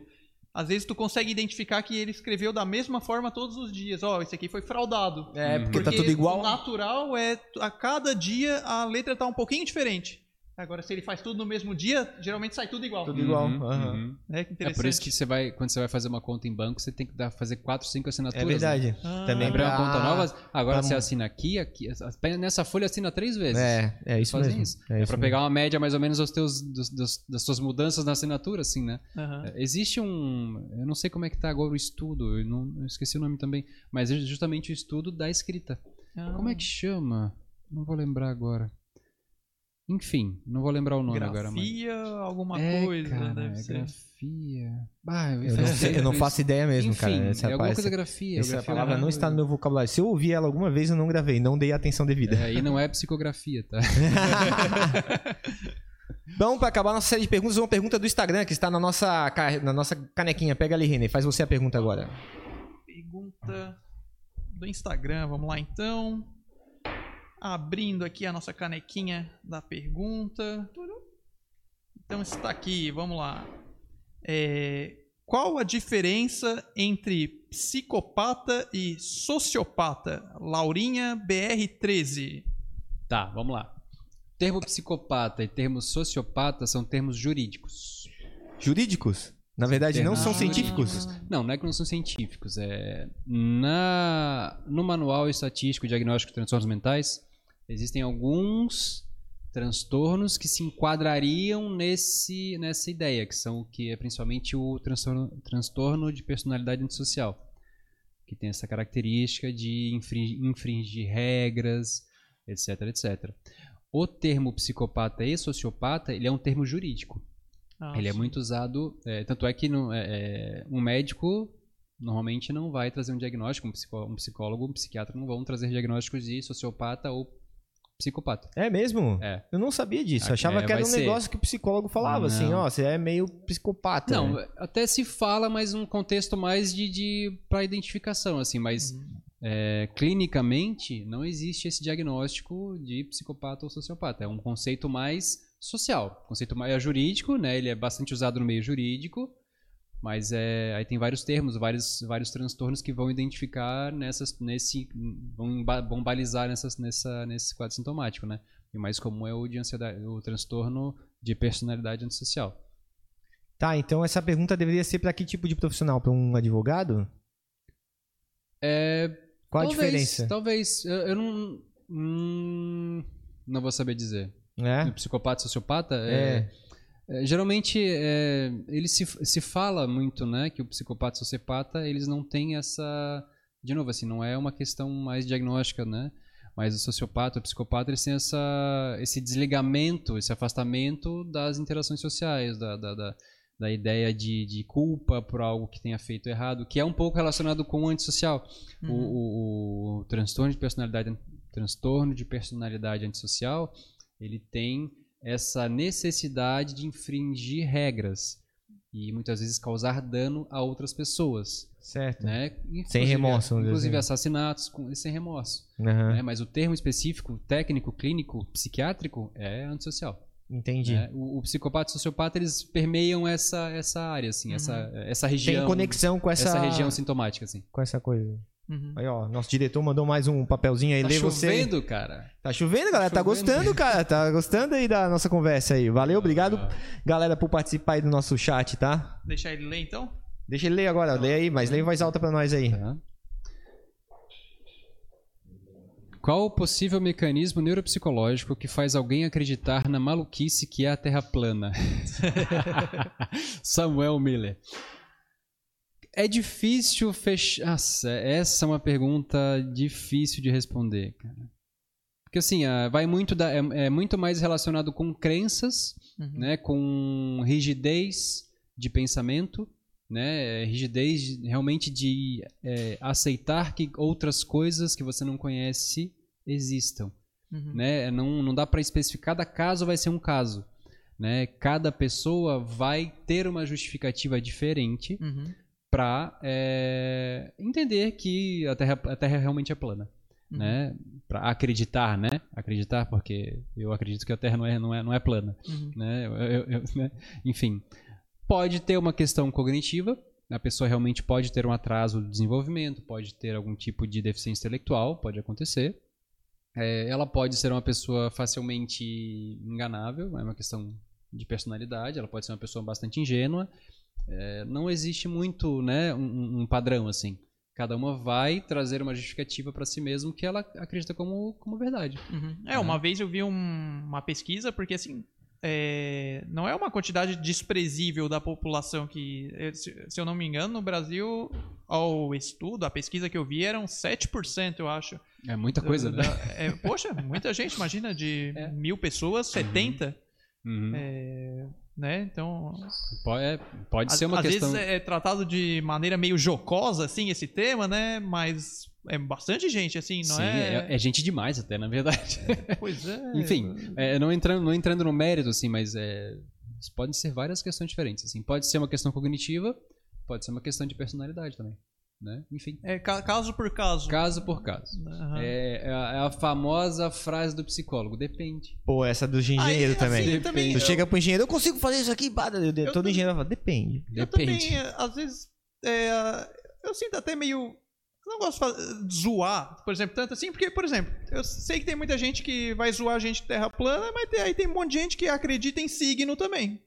E tá lá zoando quem, quem acredita em terra plana, né? E, e, cara, o signo não tem nenhuma comprovação científica. Por exemplo, uma, o pessoal de. Tem muito. Eles dizem assim, né? Que ah, tal signo tem afinidade com tal, né? Esse aqui é mais propenso a gostar desse.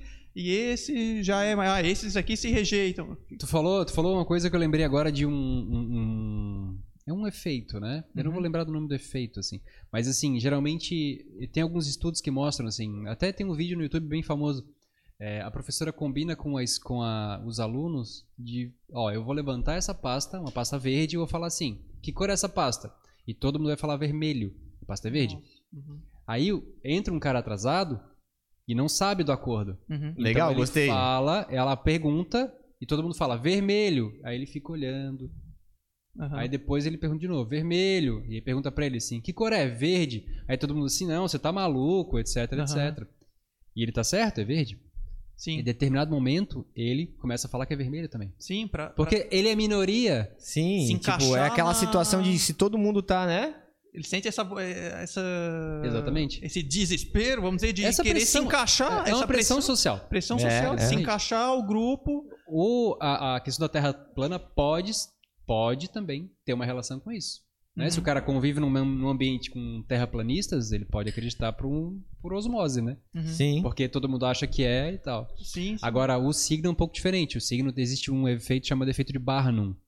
Que é assim, o que, o que acontece, né? De maneira alguma eu tô criticando os signos aqui, tá? É, Certo, sim, sim. Ah, cada, cada um um, cada um, cada um é, cada um sim. Mas qual é o teu quiser. Signo?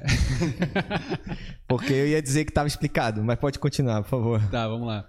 É, O efeito de barra não falo é, assim, ó, são verdades absolutas que a pessoa acaba é, justificando para si mesma, Aham. né? É, tu vai na cartomante, por exemplo. Sim. Ah, existe uma, um grande amor na sua vida e uma pessoa que te ama muito, mas você não sabe. Uhum. Pô, obviamente, eventualmente, em algum momento da minha vida teve um grande amor na minha vida e eu nunca vou saber se tem uma pessoa que me ama de verdade ou não.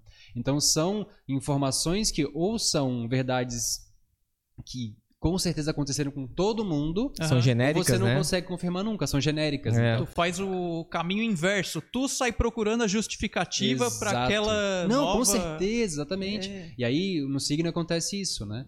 É, tam- saímos totalmente da, da, da esfera Sim, científica sim, aqui, né? sim, Beleza. Uhum. É, o signo é justamente isso, assim, ah, o signo tal, ele é mais proativo e ele é mais, ele não aceita desaforo para, não leva desaforo pra Uhum. casa e é justiceiro. Pô, até certo ponto todo mundo Todo é, mundo assim, já né? teve uma É, situação. se tu mais estímulo a ser, tu acaba sendo É, mesmo. e aí, quando alguma coisa aí quando alguma coisa fora foge, É, o entra, ascendente. entra o ascendente. aí entra a lua, aí entra Marte, não sei o que. Aí assim, pô, aí é óbvio né, que vai dar certo sempre. Né? Justi- Sim, sim. Tudo é justificado. Tu e tudo que buscar- sai tem alguma coisa pra justificar que é alternativa, que é Uhum. acessório. É, eu comentei esse negócio do signo ali, de que, bom, todo mundo sempre fala, ah, tal signo tem mais é, afinidade com outro, menos com outro. Então, bom, se isso fosse verdade, é, existiriam, por exemplo, mais casamentos entre os signos que são têm mais afinidade. E aí eu vi uma vez, ah, fizeram um estudo estatístico e não tinha nenhuma correlação, entende? É, a- tal signo não tinha absolutamente nenhuma correla- correlação. É. Questão de relacionamentos, casamentos Uhum. e De, no- de novo, se o signo é muito importante pra pessoa, ela tem esse efeito terapêutico, É exatamente isso que eu ia é, falar. é, exatamente. Eu ia falar, tem gente que, Né? cara, é, é a forma dela de se auto-identificar. Então ela precisa escutar que alguém diga pra ela assim: olha, você é ansiosa.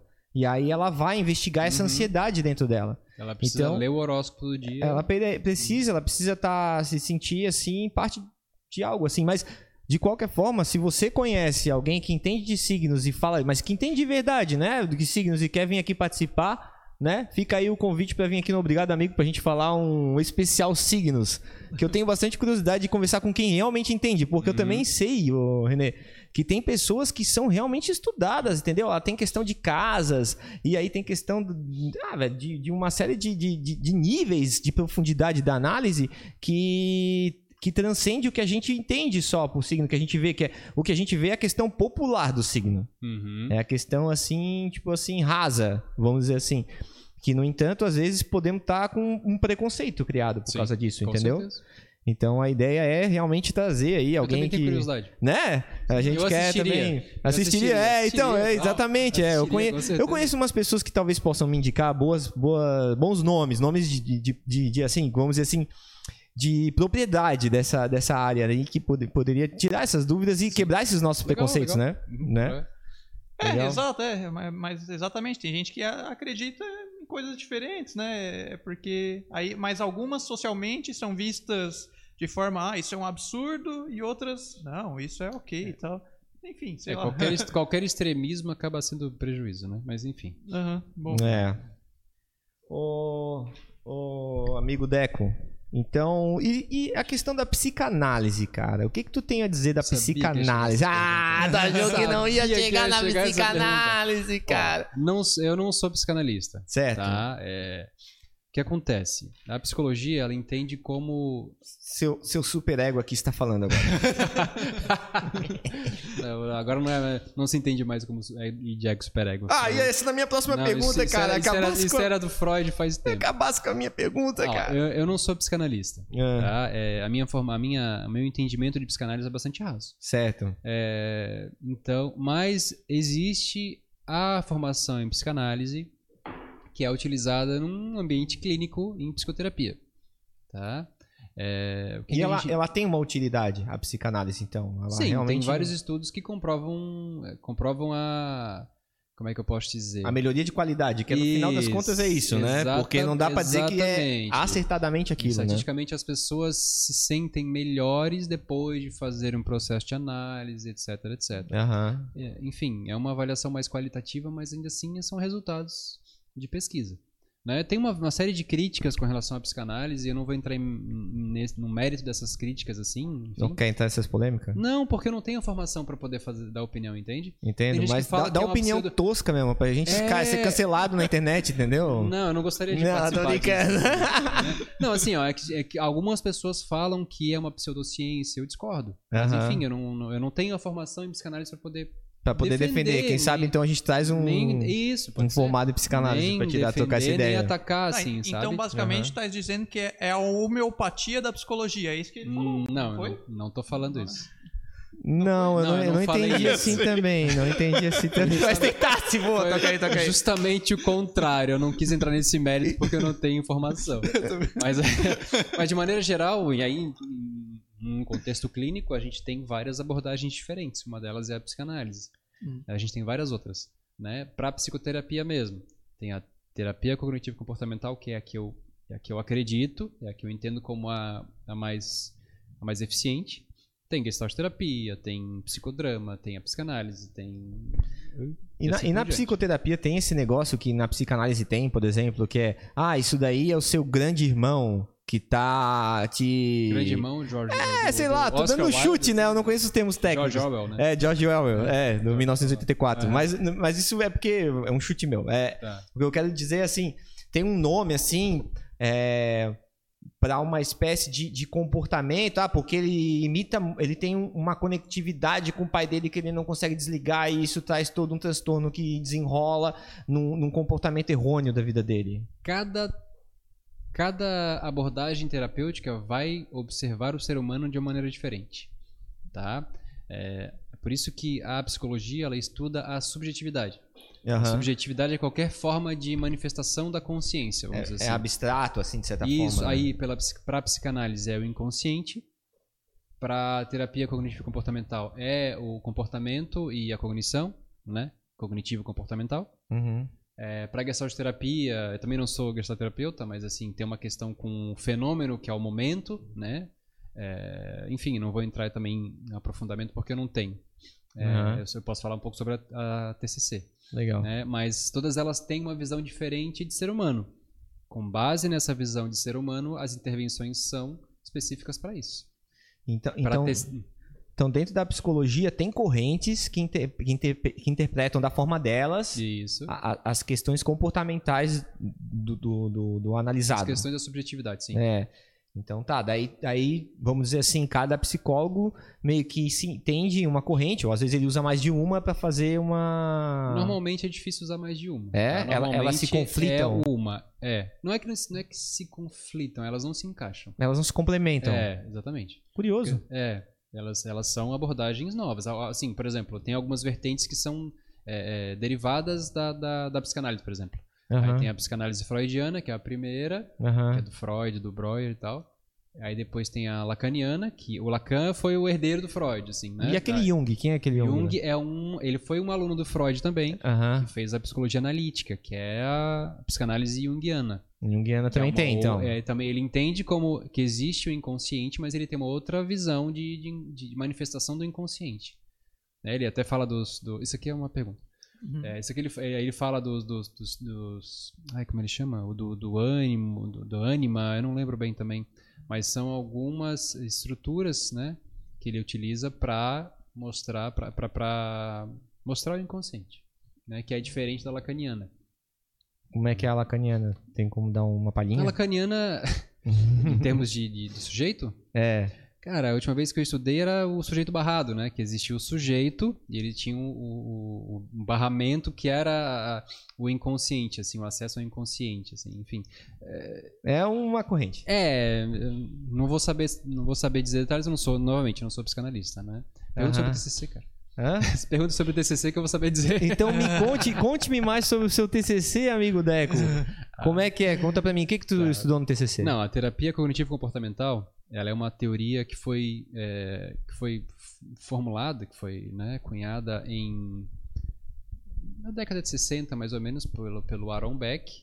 Antes disso veio o Skinner com a terapia comportamental, que aí é comportamento pavloviano, é, condicionamento operante, enfim. O Beck, ele entendeu, ele era um psicanalista, o Aaron Beck era um psicanalista, E a psicanálise entendia que era uma manifestação do inconsciente. O Aaron Beck, ele percebeu que as dificuldades que apareciam no consultório, elas estavam na esfera do consciente, Uhum. que as pessoas conseguiam acessar. O inconsciente é algo que você não consegue acessar assim livremente. Certo. E o Aaron Beck entendeu que existiam é, essas é, dificuldades, elas eram acessadas conscientemente, depois de algumas perguntas, alguns questionamentos, etc, etc. Depois de vasculhar. Exatamente. Sem um aprofundamento muito grande do inconsciente, assim, né? O inconsciente, ele às vezes aparece muito... é, às vezes sem, sem, sem querer, assim, né? Ah, por um xiste, alguma... É, o que a gente chama de ato falho, né? Uhum. Fala que o ato falho é uma das maiores manifestações do inconsciente. É que, na verdade, quando você comete um ato falho, você quis dizer aquela coisa, você fez um erro com o inconsciente e se manifestou dessa forma. Mas É um- defina um ato falho. O que é um ato falho? Um ato exemplo? falho é você Falar uma palavra Errada. que não era o que tu pensou. Isso, exatamente, assim. É, Um você mau vai elogiar, você vai elogiar a pessoa e você fala uma coisa que tem um duplo sentido ou tem uma... Às tem vezes um até sentido ruim. contraditório, né? Isso, exatamente. Aham, Às vezes é isso, aham. falho pode ser isso. Entendi. O ato falho é... Então o ato falho geralmente vem do subconsciente. Quer dizer, nesse caso, do a, inte- a inconsciente. psicanálise entende assim. A psicanálise entende Isso. que é- vem do inconsciente, por isso que dá essa, essa, sa- essa saída errada. Exatamente. Não vem do consciente, é, um- no é caso. uma manifestação do inconsciente. A TCC ela vai entender, a terapia cognitivo comportamental, ela, ela vai entender na, na- na- primeiro na tríade cognitiva e na, no esquema cognitivo. Né? O que é a tríade cognitiva? É, a- é como você vê a si mesmo, o mundo e o futuro. Com essa visão que você tem de si mesmo, do mundo e do futuro, você é, consegue, é, você, deixa eu reformular. Existe a, um modelo cognitivo, né, que é dividido em três, três, é, três camadas, né, os pensamentos automáticos, crenças intermediárias e crenças centrais. As crenças centrais têm uma relação muito forte com a, a tríade cognitiva, que é a maneira como você enxerga o mundo, si mesmo e o futuro. Essas crenças centrais, ou seja, essa maneira como você enxerga né, o mundo, elas, elas influenciam o teu pensamento e o teu comportamento no dia a dia. Mas, de maneira geral, a gente só tem acesso direto aos pensamentos automáticos. Uhum. Por exemplo, é, eu eu estou numa situação, eu tenho uma situação que me gera ansiedade. Por exemplo, viajar de avião. Certo. Eu odeio andar de avião, não é o meu caso, né? Estou dando um exemplo. Dá no exemplo, tá. É, eu odeio andar de avião. Isso me gera uma ansiedade. Né? Por, que, Sim. que, por que, que isso te dá uma, gera ansiedade? Ah, porque eventualmente algum dia, uma vez, eu é, andei de avião e ele deu uma turbulência. Ah, por quê? Porque eu acho que os aviões não são seguros. Né? Chega numa conclusão é, você- objetiva até. Você percebe que quando você fala que eu acho que os aviões não são seguros, é uma visão de mundo. Aham. né, da tríade cognitiva, uma crença central. Os aviões não são seguros. Uhum. Digamos que São- essa é- chegou num ponto onde realmente é uma crença. É uma- Isso, por isso que é chamado com esse nome. e aí então. muita dessas, muitas dessas crenças são crenças disfuncionais. O avião realmente não é seguro? Na prática, ele é muito mais seguro do que um carro, por exemplo. Exatamente. É, estatisticamente. Estatisticamente, ele é Isso. mais seguro que carro, inclusive. Exato. Mas é uma crença disfuncional para aquele, pra, pra, e que- e para aquela pessoa aquilo faz todo sentido. Não, eu não vou andar de avião porque ele vai cair. Sim. Sim. né? E aquilo influencia todo o comportamento dela. Tu vê como as crenças centrais influenciam o comportamento no dia a dia. Uma criança que é, não fez uma prova. Ela, estu- ela não estudou para uma prova e foi mal. Uhum. Aham. O que, que ela entende? Ah, se eu estudar para a prova, eu vou bem. Mas se eu não estudar, eu vou mal. Sim. Né? Aham. Mas se ela, não, e se ela já sabe que ela vai mal, ela nem estuda mais. Acaba reforçando ainda mais uma crença central de incompetência. De que, eu não sou De bom. que ela não é capaz. Exatamente. E isso vai influenciando os próximos comportamentos. Como ela tem essa crença de incompetência, de, né, de incapacidade, ela já nem vai mais estudar para prova, nem vai mais para aula. Ela nem vai buscar, sei nem lá, vai- trabalhos mais Exatamente, complexos. Ela sabe que ela vai mal na prova, ela nem Aham. vai estudar mais Uhum. né? É uma crença disfuncional, né? Mas ela funciona dessa forma. As crenças disfuncionais, influenciam no nossos, nos nossos comportamentos que também são disfuncionais. E, e o que que determina uma crença funcional? Porque a crença disfuncional dá pra perceber bem quando te, te limita ou quando te dá é, Uhum. comportamentos que, que te maleficiam, vamos dizer assim, Sim. né? Agora, uma crença funcional, o que que é uma crença? Como é que tu É chega assim, que ah, não, essa crença tá boa, essa aí pode ficar. Não é uma coisa meio, tipo, é, é subjetiva ou não? Na verdade, depende. Porque assim, ó, Aham. muitas vezes a gente tá. A gente acaba fazendo é, avaliações, é, inferências com base em, em suposições da- do ambiente. Até certo ponto a gente nunca vai saber a verdade. Por exemplo, é, tem um exemplo, eu até vou fazer com, vou fazer com vocês agora. Tem um exemplo que a gente sempre dá, é, que é, fechem os olhos. Imaginem que vocês estão andando numa rua, tá? Tá. E vocês, vocês estão andando e aí, no sentido oposto, tá vindo uma pessoa conhecida. Tá bom. E aí, você- o que, que você costuma fazer? Você cumprimenta, Uhum. né? Uhum, Só que a pessoa passou reto. Ela passou reto. Uhum. Não cumprimentou, não fez nada. certo. O que, que vocês sentiram? Pode abrir o olho. É, Cara, confusão. Rejeição. Eu fiquei confuso, por que que ela não me Uhum. cumprimentou? É, verdade. A gente Te rejeitado. Ok, olha só. É, não tem como saber, a não ser que a gente vá lá e pergunte por que, que ele não, não cumprimentou, Aham. se aquilo realmente é disfuncional ou não. Você falou que se sentiu rejeitado. Uhum. Por quê? Porque o que, que, que passou pela tua cabeça mais? Que, ah, é- é, pode ter passado várias coisas, né? Ah, aquele dia ele falou, eu, eu não falei com ele, ele ficou irritado comigo, sei lá o que, sei lá o que. Uhum. Isso possivelmente é disfuncional, a não ser que a gente vá lá e fale com ele. Uhum. Mas pra- pra- pra- eu fiz esse exercício para mostrar para vocês como a nossa interpretação faz muita diferença. O importante não é a situação em si, mas como a gente interpreta aquela situação. Uhum. Na mesma situação, vocês tiveram interpretações diferentes. Foram Certo. até certo Certo. ponto parecidas, mas foram diferentes também. Mas são Aham. diferentes, é. A minha foi completamente diferente, Hum. tá? O que, que eu pensei? Eu uso óculos, eu sou míope, e eu tô sempre sem óculos. Sim, A primeira coisa que passou pela minha cabeça foi: a pessoa deve estar sem óculos, não me, não me, sim. não me viu, não me reconheceu. Uhum. Certo. É uma explicação totalmente plausível. Dentre várias outras. Sim, Aham, sim. aham. Entende? E a gente geralmente catastrofiza isso. E é normalmente quando tem um tipo de sofrimento, por exemplo, eu me senti. O que tu falou? Rejeitado. rejeitado.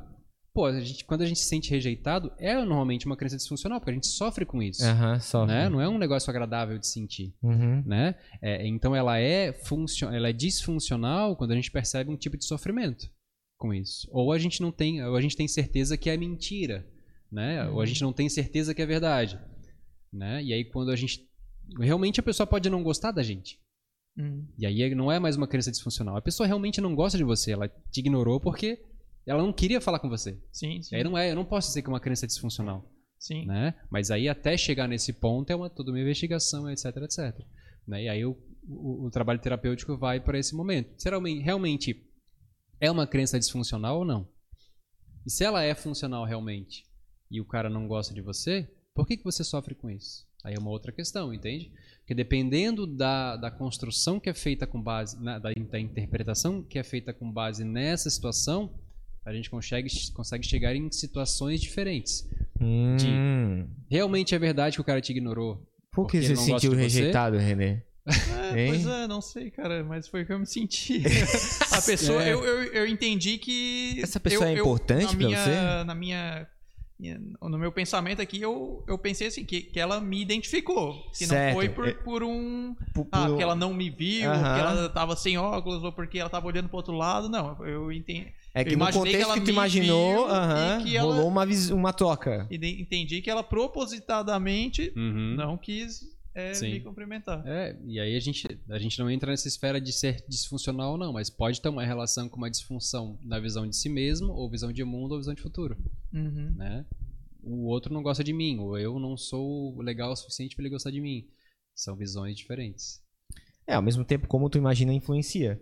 Porque eu pensei na mesma calçada, então, tipo, a pessoa também me viu. Sim. Só lado. que às vezes é tipo, por exemplo, do outro lado da calçada, talvez eu tivesse a mesma interpretação que tu teve, de a pessoa não, não me ver, porque quando eu também era, era míope, eh, e aí o que acontecia? É, eu cumprimentava um monte de gente que eu não conhecia. Porque, tipo, as pessoas mandavam um oi, eu, puta merda, isso aqui é pra mim. Ah, eu mandava também, aí a pessoa, puta, velho. Aí depois eu via que não era, daí dava aquela vergonha alheia, assim, daí eu continuava andando pra passar logo. Aham. Errar pelo excesso, não pela falta. É, exatamente. Exato. ah, cara, vai que era, né? Daí eu não cumprimento, aí o cara se sente abandonado, entendeu? Verdade. Melhor o cara achar que eu sou meio idiota. É. Ai, ai. Cara, pois é, né? E a terapia. é, eu queria entrar nesse, nesse campo agora, assim, se, se- possível, né? É, no caso, a psicoterapia, né? no- no- no- especificando mais né, na questão. Ela é uma. Ela é, o, o que, que é uma terapia, por exemplo? O que, que é uma psicoterapia? Tá, A psicoterapia, é, é, ela busca. é, o princípio básico da, da, da, da- da psicologia é melhorar a qualidade de vida. Uhum. Certo. Então, dependendo muito de cada. A, a ideia principal é essa. Qualquer abordagem vai ter esse objetivo. Aham. Tá? Então, com base numa queixa, é, são trabalhadas essas questões para que a pessoa consiga lidar com essa dificuldade ou resolver uma dificuldade, uma questão pessoal, enfim. Vai depender muito de cada abordagem. De maneira geral, ela tem esse foco é, na resolução de problemas. É, obviamente, não se resume a isso. Né? É, a gente entende que a psicologia vai muito além de apagar incêndios, mas sim de evitar que os incêndios aconteçam Certo, É preventivo. preventivo do que, né? É, é- Uhum. é muito mais fácil você prevenir que os incêndios aconteçam do que apagar o, apagar o fogo. E é como as pessoas ainda percebem a psicoterapia. Só é quando tá pegando fogo. É, é, é verdade. Só quando tá pegando fogo. Assim, eu não aguento mais isso que eu tô sentindo, eu vou procurar psicólogo. Eu percebo, eu, eu tenho esse preconceito. De, de, de achar que é Toda- mais a pra, maioria- pra curar Boa, uma situação. boas, boa parte das pessoas tem também. É, é, pra mim é uma coisa assim, tipo, tem que procurar quando já tá assim numa situação que eu não sei mais sair daquilo, É. entendeu? E Hum. muitas vezes, até na, na própria terapia cognitivo-comportamental, tem o, o que a gente chama de psicoeducação. Aham. Muito além de pensar, é, a, a TCC ela vai muito ao contrário de outras abordagens, de que o, o paciente vai lá e fica falando por uma hora, né? O terapeuta fica lá só fazendo palavras cruzadas, né? É muito Certo. jocoso nos, nos filmes. Aham. A TCC não, ela, a TCC ela entende que existe a psicoeducação, ah, muito além de mostrar as disfunções, as, disfor- as disfunções, distorções cognitivas, vai instrumentalizando o paciente para que ele possa perceber as suas próprias disfunções cognitivas e distorções cognitivas. Para que ele Legal, possa legal. futuramente ser o seu próprio Vocês terapeuta. educam Ah, sim. Pra pessoa ter a capacidade de identificar. Exatamente. Eventualmente ele v- pode voltar para terapia, mas ele, ele sabe, ele conhece sobre a tríade cognitiva, ele entende isso, ele entende sobre o modelo cognitivo, a crença central, crença intermediária, pensamento automático, ele consegue identificar seus pensamentos automáticos, ele consegue aplicar várias técnicas, por exemplo, seta descendente, eh, questionamento socrático, assim por diante, para poder eh, perceber o, o- seu dia a dia e de que forma ele interpreta as situações para que ele consiga lidar melhor com elas. Né? Se realmente é uma distorção ou não, se aquilo é verdade, o que ele pode fazer com isso, etc, etc. Então a terapia tem essa, essa, essa muito além de, de, de, de apagar incêndio, é fortalecer, né? fazer o preventivo, o, o, o de bombeiro preventivo, assim, Aham, né? aham. para que ele realmente Legal, consiga lidar, legal. assim, a- instalar uns sprinklers, assim, uma coisa assim, né? Sim, sim. Tipo isso. E, e- tu, e tu consegue, assim, por exemplo, durante um- uma, é uma, é uma TCC, é o nome da palavra, né? Terapia é cognitiva Cognitivo comportamental. comportamental. É durante um, um- um tratamento desse, posso chamar de tratamento? Tratamento? Pode. Posso, é né? terapia, pode chamar terapia, durante uma te- essa terapia, tu consegue identificar assim que ele já tá indo para um quadro, às vezes tu pode pegar ele no meio do caminho, ele tá indo para um quadro, é, digamos assim, de realmente de piora, tá quase a ponto mesmo de, de, de, de ter uma crise é, existencial, enfim, eu não sei qual é as crises, porque no lado da psicologia a crise existencial com certeza é uma que, que as pessoas vão buscar, né? Uhum. e outras crises também, né? Até, até questão de crise de ansiedade, crise, tem várias Uhum. crises, né? Vocês conseguem já é, pegar isso daí no meio do caminho, assim, e, e- e, digamos assim, dar aquela baixada, assim, Sim. pra pessoa. Sim, claro, com certeza. Geralmente ele vem com esse relato, né? Aham, Ainda assim, muitas pessoas procuram a terapia só quando estão nesse momento de incêndio. aham. Então é muito mais fácil de intervir nessas questões específicas. A TCC ela entende que é uma a, a- a TCC ela é uma, uma abordagem de curta média duração. Legal. Então ela é mais focada em objetivos. Uhum, né? uhum. com estabelecimento de problemas e metas, etc, etc. Então, a meta é feita pelo, tera- pelo paciente. Tá? ah, o paciente que diz, eu quero chegar aqui. Exatamente. Assim, e são com, com base nas dificuldades que ele vê no dia a dia, não necessariamente incêndios, né? É, mas assim, às vezes ele quer trabalhar, é, ser mais ativo, mais ativo no ambiente profissional, ele quer ser mais produtivo. Isso também pode ser ajudado pela terapia. Aham. Às vezes procrastinação, não necessariamente causa um sofrimento, mas é, mas é, é algo que vai ajudá-lo no dia a dia também. Legal. né? Eu Legal. tenho, eu tenho essa dúvida que eu já ouvi falar algumas pessoas defendendo assim: olha, terapia é um negócio que todo mundo devia fazer e é bom fazer pro resto da tua vida. E tem gente que fala que, olha, não, é, a terapia é bom tu chegar lá pra, com um objetivo claro, vamos fazer tantas sessões para resolver esse problema e, opa, beleza, resolvido, não preciso mais. É, o que, que é de fato verdade? É, é, é bom fazer todo mundo fazer para sempre? É bom? Ou é algo que é mais adequado fazer para resolver um problema mais específico, uma, uma incomodação específica? E, e aí, beleza, pronto, Uhum. resolvido. Vai depender muito da abordagem. Sim. Então, a resposta clássica depende. Sim, sim. né? É, algumas abordagens entendem que a análise dura anos e anos, né? Tem gente que fica 10 anos, obrigado, Vitor. É, tem gente que, que fica em análise por anos e anos, 10 anos às vezes em terapia. Uhum. E esse modelo funciona para essa pessoa. Né? Hum. Então vai depender muito da pessoa também. Assim, quando eu falo depende, realmente é, é- eu estou sendo honesto em dizer que vai depender muito de cada abordagem e de que forma a pessoa aceita aquela abordagem. Tem gente que prefere ir e ficar por anos e anos conversando com um terapeuta. E a- pela Aham. TCC, a ideia é que a pessoa não fique dependente da é. terapia por muito tempo. Eventualmente, quando surge um problema mais complexo, ela pode voltar para a terapia. Inclusive, tem um momento de, de- que é chamado de prevenção de recaídas, que é mais pro final da, da- final da terapia, assim Hum. né? Chegou em metas específicas, né? Metas. Geralmente quando a gente chega numa meta, surgem outras metas ou submetas, enfim, que a gente que vão sendo Uhum. trabalhadas em sequência. Legal. Mas quando está em vias de alta, por exemplo, é, existe esse trabalho de prevenção de recaídas. Muitas vezes são sessões quinzenais, que, que é para poder realmente evitar que as recaídas aconteçam, né? Usando o próprio termo.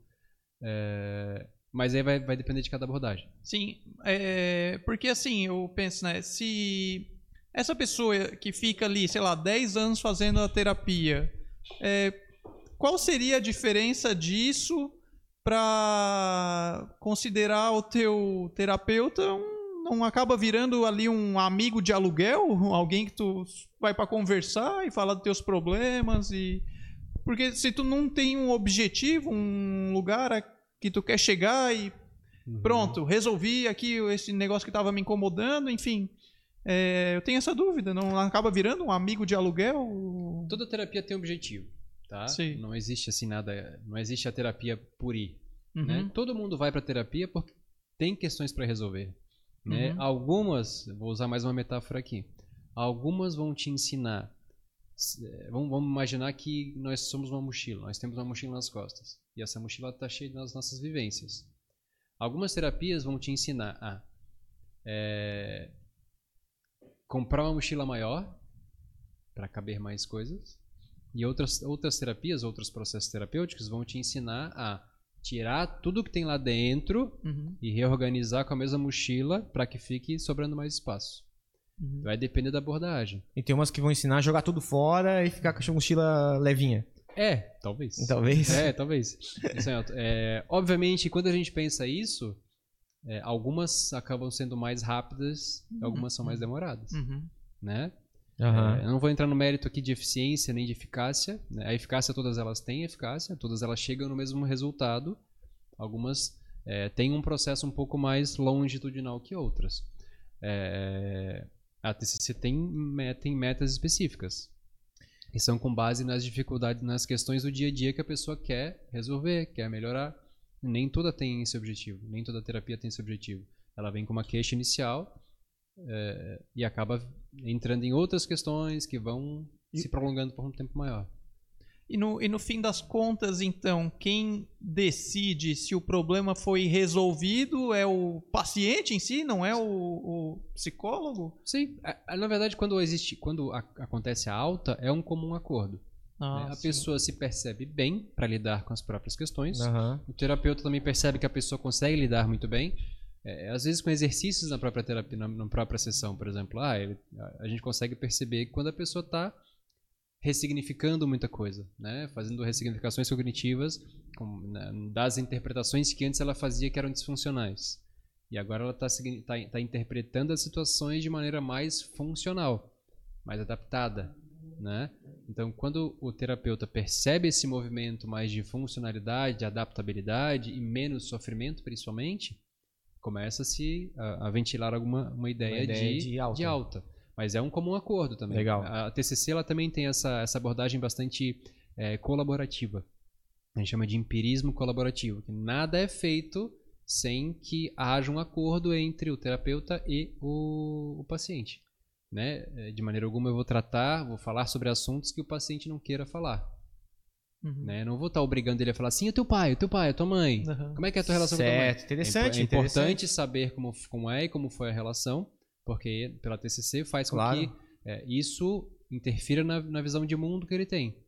Né? Aham. Se tiveram pais muito restritos, pode ser que atualmente ele tenha comportamentos mais ou restriti mais restritos ou mais liberais, não sei, vai depender. Pode ser que tenha relação. É importante conhecer o histórico, Aham. né? Mas assim, não vai ser aquela coisa assim de ah, é, isso tem relação com isso diretamente. Isso, for, isso, né? Isso acontece. Como é que a gente faz para resolver? Né? Eu sempre brinco assim, ó. As regras do jogo são essa, Aham. são essas, né? O que, que a gente faz a partir daí? Né? O que, que a gente faz? O que, que a gente faz? né? Vai depender de cada caso. Sim. Depende. Eu tenho uma dúvida, posso falar? Sim, sim, claro. Como é que o psicólogo é preparado para situações como, por exemplo, o paciente começar a ter uma. é, uma. Como é que eu vou falar assim? Uma relação afetiva, começar a ter assim uma, uma espécie de atração afetiva pelo psicólogo. O psicólogo é preparado para isso? Porque Ah, deve acontecer, né? Eventualmente, Pode acontecer. a pessoa começa a frequentar, começa Sim. a admirar por diversos Pode motivos. acontecer. A pessoa faz bem para ela, entendeu? Uhum. Então tudo isso aí cria Aí- conexões, né? Aí vai muito da questão ética do profissional em saber diferenciar isso e fazer encaminhamento. Não, beleza, a questão ética é, até é, nem, nem entrei ainda. Eu ia entrar nessa área mais Ah, polêmica, ah, né? Já Não, não é polêmica nenhuma. é questão ética- ética mesmo. O cara Ah, o comitê de ética é pá, muito pegar, claro. pegar o paciente muito é claro. tenso, né? Mas assim, de qualquer forma, é, pode acontecer, às vezes é o amor, isso aí. Mas a, a, aonde eu queria chegar era realmente no preparo. O psicólogo é preparado a identificar essa situação e, e saber sair dela da melhor forma possível. De uma forma, da melhor forma possível que eu digo é tipo sem traumas, é, sem, sem causar problemas para até, até para si e para o próprio paciente, né? É, na verdade, quando, quando chega uma situação assim, tá? É, quando o terapeuta sente atração pela paciente. Não, mas eu tava falando do, do, do- do- do- do- da, da paciente, paciente. Pro, pro terapeuta, entendeu? Uhum. Que é, não é. uma escolha do terapeuta, né? De certa forma. Sim, assim. até certo ponto é, é, existe um tipo de atração ao terapeuta, mas não é uma, uma atração necessariamente erótica ou, ou- Uhum. ou sexual mesmo, né? Quando acontece, aí o, o- basicamente acabou a terapia. Tem que Tá? passar para um outro Tem terapeuta, que encaminhar, né? porque É. assim, ó, o trabalho não vai mais acompanhar, não vai mais Uhum. seguir. Ele já está todo atravessado. Tem uma, tá emo todo uma coisa emocional tá ali, todo né? enviesado. Aham. né? É, então, assim, ó, é, é, muitas vezes a gente tem que ir pelo menos dano, né, pelo menor dano, né, pelo menor prejuízo. Certo. Como vai ser um trabalho que vai cessar, não vai mais acontecer por, por essas questões, Uhum. É, acaba sendo mais, acaba sendo menos danoso para o paciente encaminhar para outro para outro terapeuta. Então, então seria uma coisa ruim é, um, um psicólogo, por exemplo, atender amigos, por exemplo? Será que seria ruim ou Não é muito recomendado, ah, tá? É, não é recomendado. Por quê? uhum. Pô, você foi na minha É muita intimidade que ela revela, né? Você foi na minha, você foi sexta-feira no consultório lá. aham. Você falou coisas pra mim que você não, você não admite nem pra si mesmo. aham. E a gente tá aqui agora conversando. Tu veio a ser meu amigo? É, pois é. Assim, ó. Se eu tivesse É, com isso resolvido, é, é, é uma então, coisa. Assim, ó, se eu é, tô ainda com aquilo meio resolvendo, é, mas é uma já coisa seria que, é uma coisa que complicado. vergonha. Altera a Sim, sim. dinâmica, né? Altera do... a dinâmica. E é, o- o- eu tenho uma frase de um professor meu da graduação ainda que ele fala assim, ele era psicanalista. Tu pode até atender um amigo, mas você tem que estar disposto a perder essa amizade. Ah, Pô, aí não, né, cara? Não, daí. Então, assim, você tem, você tem um preço a pagar. Entendi, entendi. tá? Então, o processo terapêutico ele vai, vai fundo mesmo, né? Muitas vezes é, acaba ficando desconfortável mesmo. Se você vai no consultório, depois no dia seguinte você tá lá jantando com os amigos, Pois é. e aí eu tô aqui, eu te olho, e aí tu acha assim, ele tá pensando no que eu falei aquele dia. É. E nem era. Mas às assim, vezes- já era. Aí na sessão seguinte você não vai falar mais as coisas pra mim. Entendeu? E, e às E, vezes aí tu po- acaba também o seu. Tu pode ficar meio desconfiado aí, será que ele não vai contar, né? Se vocês frequentam o mesmo círculo Exato. social, e será É. que ele não vai contar? Será que É, ele não vai um dia exatamente. tomar uma bebidinha a mais? Será que ele não vai me pegar na minha hipocrisia aqui que eu tô falando um negócio É, na real pensa Aí outra vai, coisa? é, aí vai muito da ética do profissional. Obviamente Sim. que não vai falar. Não era pra falar pra ninguém, assim, sim, né? sim, Mas sim. todo mundo é ser humano e tem seus, suas falhas. Às vezes escapa uma coisinha ali sem querer, não sei. Às vezes o cara É. tomou uma- um pouquinho a É, mais. não, psicólogo não pode. assim. Mas. uh, Não tem Ah, essas, mas tem os psicólogos essas- zoados, tem essas sim, tem falhas. sim. Não, tem psicólogo Tem, zoado como tem, qualquer tem. Eu sei, eu zoado. entendo o que tá se falando. Sim, é que sim, nem sim. o É que confissão não lá pode. pro padre. O padre não pode ficar falando do que ele ouve nas confissões, né? É a mesma Exatamente. coisa. Exatamente. Mas Mas realmente. tem uns padres que. Mas realmente parece algo arriscado, né? Mesmo da- do ponto de vista É. do paciente ali, tu. Assim, ó, a- a- provavelmente vai dar merda. É, É. pois é, acho que parece ser a conclusão. dar, é, exatamente assim, ó, inevitavelmente vai dar merda, assim, ó, o Uhum. negócio não vai pra frente. Então tá, se eu precisar de TCC, eu vou pedir indicação de alguém pra me tratar, tá? Exatamente. Obrigado, amigo. Boa. Né? E assim, uma. é, existe um tipo de pessoa que é, seria recomendado. Que não seria recomendado fazer terapia? Já existe assim um. Não conheço.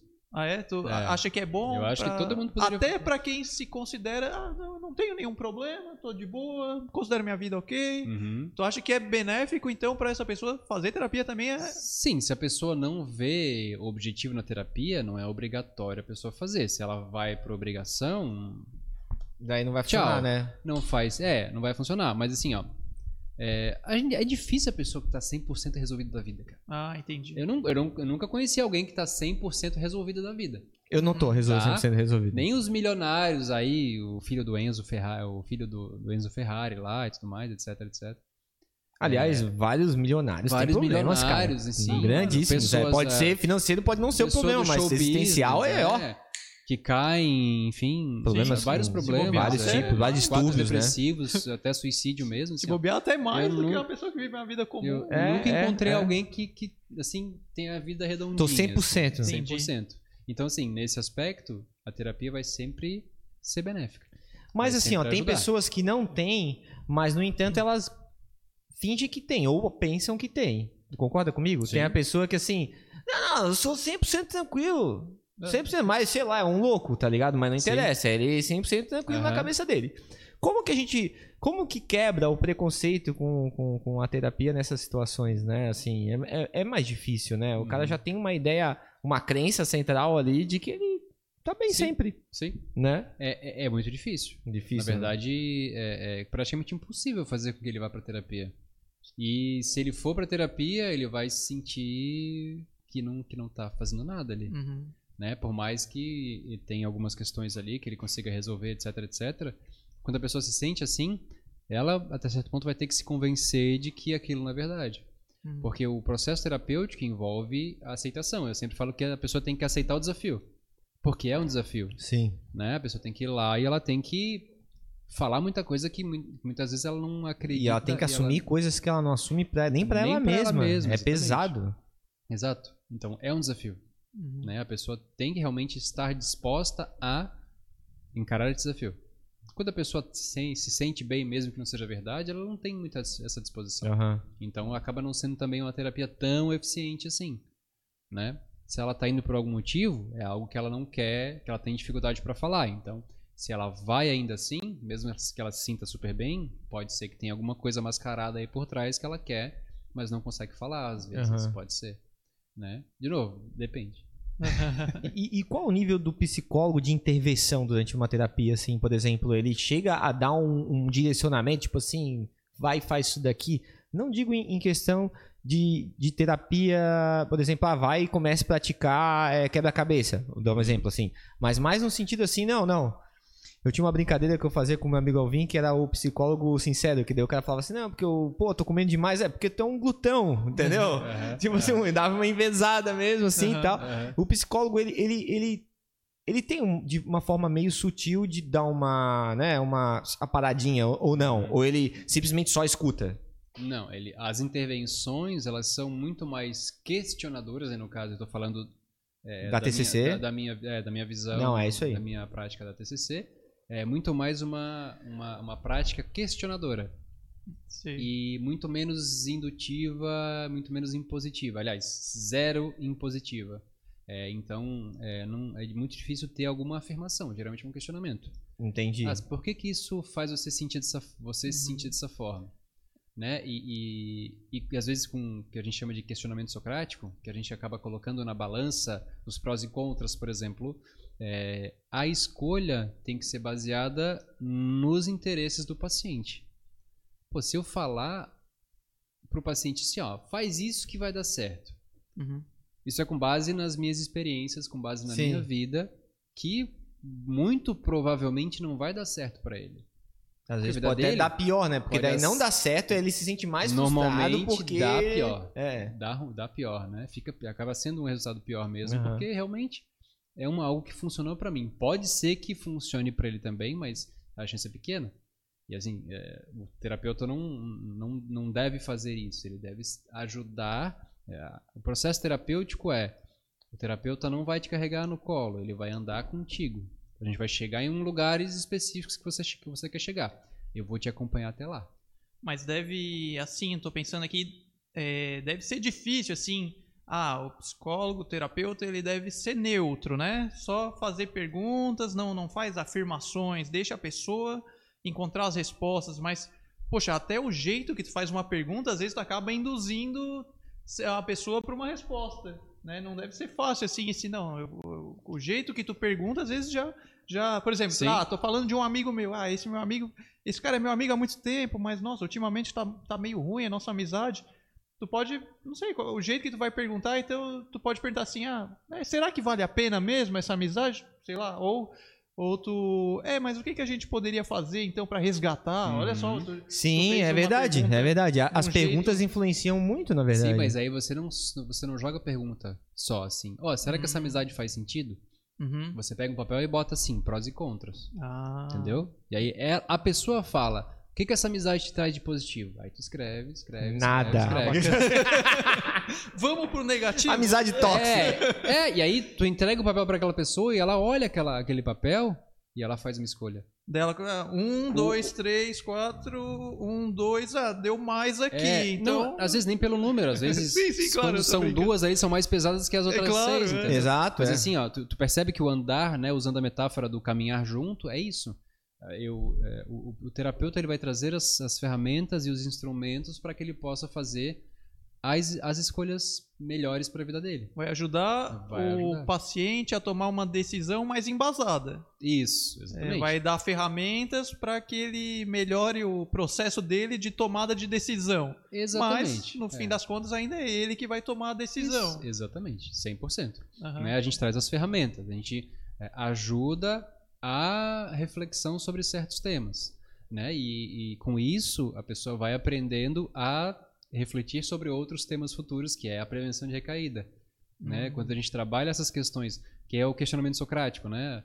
O- a gente usa o questionamento socrático é quais são os argumentos que embasam isso que você está falando, que, que reforçam isso, e quais são os argumentos que refutam isso. Bem Hum. básico, eu falo até que é, é um trabalho até meio científico, assim, a gente busca, a gente busca as, as evidências que são favoráveis das evidências que são contra. E aí, o que, que você, você chega à conclusão do quê? Uhum. Uhum. Ah, realmente isso aqui não faz sentido pra mim. Então, E a pessoa já chegou numa conclusão alguma vez nas tuas terapias que, tipo, te deu um medo, assim, tipo... Ah, quer saber? Vou é, jogar tudo pra fora mesmo, vou quebrar tudo. E já aconteceu, assim, do, do, Caramba. do- de assim tão específico. ir pra um viés mais radical, assim, do... Calma, calma, vamos espera aqui que não é assim que se toma decisão. Tu já teve que Aham. ter esse Legal. tipo de puxar de volta, assim. O cara chegar assim, botar no papel... Ó, na real mesmo, eu vou terminar meu casamento, vou pegar não sei o quê, vou quebrar tudo. Não, Não, não, não. Não? Tão específico assim, não. Mas assim, tu. É, deve, assim, acho que no fim das contas, tu, minimamente tu acaba se envolvendo, assim, de tu, bom, tá ouvindo o problema da pessoa. É, tá no projeto acaba- do cara, tu tá ajudando é, o projeto do cara. É, querendo ou não, tu acaba formando a tua opinião. Eu imagino que sim, ali, ou tuas impressões daquele caso. E como é que deve ser, então, quando. Separar isso, né? Não, e assim, quando a pessoa conclui um negócio que tu pensa que, caramba, eu tava achando que a melhor solução seria outra, mas ele concluiu isso, então, Então o que, é que isso eu aí. faço? Sabe o que, que você, sabe o que, que você faz? Ah, não fala nada. Não fala nada. É, o treinamento parte disso também. Você Olha tem que saber só. diferenciar o que é seu e o que é do outro. Legal, legal. É, é um exercício que eu faço sempre, assim, pô, é, é, a gente às vezes acaba tomando pra si o que é do outro. Né? Sim, tem uma, Tem uma, tem Normal, uma entrevista né? do- tem uma entrevista do Leandro, Carnal, do Leandro Carnal que é muito boa. Ele fala assim: ah, um cara tá. Eu tô dirigindo e um cara me corta e me chama de careca. Ele é careca, né? É, careca. Aí eu, pô, eu vou ficar bravo porque eu sou careca. Ele estabeleceu uma realidade, né, cara? É, isso Se eu ficar bravo, isso. eu tô dizendo o quê? Né? Que eu não gosto de ser careca, enfim. E aí, o outro cara foi lá e xingou a minha mãe. Disse que ela é prostituta. Mas ela não é? É, ela não é. Vou ficar bravo por quê? E se ela for, qual o Fosse problema? também, qual seria, né? Né? Teria que ter Então, assim, analisado isso aí é- também. É, tem- o trânsito é o, é o mais comum, assim, né? Tipo, o cara tá estressado e tudo mais, ele te corta. Aí, você pode tomar isso pra ti, você deixar, pode deixar com ele. Pô, o cara te cortou, te mandou, botou o dedo do meio e foi embora. Pô, você pode ficar irritado e deixar, botar o dedo do meio pra ele de novo, correr atrás e tal, não sei o quê. Tu percebe como isso acaba influenciando o teu dia a dia, a tua vida? Sim, claro. E se você deixa o cara, se o cara te cortou, velho, dá, respira fundo e deixa ele ir. Fica um minuto aqui parado o carro, se conseguir parar, né? Não é. Uhum. Deixa o carro parado, deixa ele ir, vai, respira fundo e continua. É, a terapia é parecido, né? Quando você vivencia situações assim, você tá ali, você tem que saber diferenciar o que é teu do que é do outro, né? E muitas vezes você pode, pode ter uma opinião contrária, você Pois é. Normal- é, é- é- é automático a gente pensar assim, eu teria É. feito diferente. Mas automaticamente você não pode falar isso. Você não Olha vai falar só. isso, porque você tem que saber a diferença. Ele chegou nessa conclusão com base no que ele entendeu como correto pra ele. Ele depois mesmo pode ver que é errado. Tu entende? Sim. Mas é isso. Mas é tu isso- não avisa. é- não, eu não tenho como saber. Tá. Tu entende? Eu não tenho como saber o que é certo pra ele e o que é errado pra ele. Por isso que eu Ah, não mas sei lá, às dizer. vezes tu sabe que ele Não. tá numa relação tóxica e ele, tipo assim, de repente, nas terapias ali, ele chega à conclusão que não, eu vou me aprofundar ainda mais nessa relação aqui e tal. E tu sabe que ele vai se frustrar de novo, tu sabe Não, que ele vai aí apanhar. depende. Se é uma relação abusiva, se é uma relação que está causando danos físicos ou psicológicos, se está causando algum prejuízo para ele ou para outra pessoa, aí até está tá, tá previsto Ah, no então código de tem. ética. Tá, legal. né? A gente consegue, a gente pode inclusive, por exemplo, uma criança negligenciada. Né? Uma relação com o pai, por exemplo. Eu estou atendendo uma criança, eu- não é o caso, eu tô hipotético, tá? Sim. é, eu, eu atenderia uma criança que está sofrendo abuso. Teoricamente, eu tenho que manter o sigilo profissional do que é trabalhado em consultório. Certo. Mas, se eu perceber que existe um, um tipo, algum tipo de abuso, aquela criança está sofrendo algum tipo de abuso, eu E que tá posso, se agravando. o código de ética, ele me permite quebrar o sigilo profissional pela, é, pelo princípio do menor dano. Ah, Princípio Entende? do melhor, menor, dano, é isso? Né? É o menor Uhum. dano para criança. Qual que é o menor dano para criança? Ela continuar sendo abusada ou ela ser acolhida por um, enfim, pelo sistema jurídico, enfim. Né? Então, eu, obviamente que é muito melhor do que qualquer coisa, é muito melhor que sof- continuar sofrendo abusos por anos e anos. Sim, certo. sim. Então, eu tenho essa prerrogativa para poder, enfim, avisar o conselho tutelar, etc, etc. Mesma coisa com pessoas que estão com ideação suicida. Uhum. Pessoas com ideação suicida, eu, eu, eu falo sempre em consultório, ó. Em situações assim, eu não, eu, eu, eu não posso manter o sigilo profissional. Eu sou Hum. obrigado a, a, a conversar com, com pessoas próximas sobre cuidar do cara. situação. Uhum. Sim. Porque se um- uma pessoa com ideação suicida ela vai pra casa e ela fica e, e- e, sei lá, a, a mãe, a esposa vai trabalhar, e ele fica sozinho em casa, Aham. ele pode tentar se suicidar. Uhum. Então, a essa esposa, essa mãe tem que saber disso. Aham. Tem que ficar de olho. Então, a quebra do sigilo, ela vem pelo menor prejuízo. Então, é, então existem essas exceções onde é, é permitido é, é quebrar o sigilo profissional. Nesses casos extremos. Exatamente. Uhum. Exatamente. São casos raros, assim, né? Uhum. Mas acontece. E, mas assim, ainda naquela questão ali da, do psicólogo ali formar sua opinião e é, ser desejável ele não falar a opinião dele, mas assim, E se o cara te pergunta, deve acontecer muito, eu imagino, ele, mas qual é a tua opinião? Mas o que que tu acha disso? Uhum. Deve acontecer frequentemente o paciente Sim, perguntar pra- acontece, acontece. E aí, como é que E faz? eu falo assim, é, eu, eu especifico, né? A minha, a minha função aqui não é dar opinião, é te Ah. ajudar para que você escolha a sua própria, que você tenha a sua própria opinião. O cara vai pensar assim, ó, viado. Ah, mas Porra. resolve o meu problema Fala aí, aí, cara. porra, eu vim pra- te paguei pra isso, porra. É, é, não tô aqui pra isso. não Pô, sou literalmente Pensei que eu não sou paguei o isso. psicólogo pra ele dizer o que eu tenho que fazer, e agora eu tenho que vir aqui, ele quer que eu descubra. Se eu tivesse descobrir, eu descobria, porra. É, pra resolver o meu problema, né? Essa é É boa, muito- né? é, ia ser muito mais fácil mesmo, né? Né, Mas não, é... Mas é o que as pessoas geralmente mais querem, fácil né? no curto prazo, mas no longo O prazo. pessoal gosta de, de resposta, não Ah, quer sim. saber de buscar, né? Com Falo, certeza. falo porque já fui, já fui e ainda sou muito assim em algumas áreas da vida, né? Em algumas áreas da vida a gente não deixa de, Aham. de ser malandro e querer já logo a resposta, né? É. Eu tenho alguns. Bom, como eu falei, eu sei muito pouco dessa área e eu tenho alguns. é, algumas palavras, alguns transtornos que eu ouço bastante falar na mídia e eu não faço a menor ideia do que sejam. Não sei se tu pode ao menos dar um, um básico assim, uma passada básica para entender, a gente entender o que que eles são. Por exemplo, é transtorno borderline. Eu Uhum. ouço falar bastante ultimamente, assim. É, tens como dar um, um básico do que que seja isso? O transtorno de personalidade borderline, ele é um transtorno de personalidade, obviamente, é, é, que tem como característica principal, é, é, eu vi isso já faz um tempo, cara. Não é Uhum. algo que, como eu faço avaliação neuro, não é algo Ah, que eu bom. vejo com costume. Não é assim. tanto a... Entendi. Mas, ai, como é que. Eu sempre tento trazer o. Eu, eu- sempre quando eu comecei a trabalhar com avaliação, eu digo que o meu livro de, meu livro de cabeceira é o DSM-5, que é um livro desse tamanho assim, de Uhum. largura, com que tem todos os, os sintomas dos transtornos mentais, assim, né? Sim. Então eu me baseio nele para basicamente tudo. É, tem... tem é, Mas é um transtorno de personalidade, Sim. tá? Que tem como característica principal oscilações repentinas de humor, por exemplo. Sim. né? É, e, e são, e são é, alterações de humor no mesmo dia, do nada, assim, acontece alguma coisa até certo ponto insignificante, a pessoa fica super, super irritada, etc, etc. Uhum. É, tem alterações de, eles, é, alterações de humor, né? Em alguns momentos é confundido com um bipolar. Isso, Ah, é... ia chegar nessa pergunta aí, vai. É, o bipolar eu, eu tenho um pouco mais de, de, de- conhecimento para falar. Ah, boa. O transtorno bipolar tem três tipos principais. Tem um, tem um bipolar 1, o bipolar 2 e o distímico. O bipolar 1 é, é quando existe a oscilação entre duas situações específicas. Um, um episódio que a gente chama de episódios, né? Episódio de mania e um episódio depressivo Hum, né? Então, é, o episódio maníaco é, é aquela pessoa que é, faz hum, entre mil projetos, estoura o cartão de crédito, gasta todo o dinheiro que tem e que não tem, depois não consegue dar conta de nada, tenta fazer um monte de coisa, faz um monte de amigo, até às vezes entra em comportamentos de risco, por exemplo, tra- transar sem camisinha, etc, etc. É, binge drinking, bebe, bebe muito, tem muito, muita ressaca, muita, né, enfim.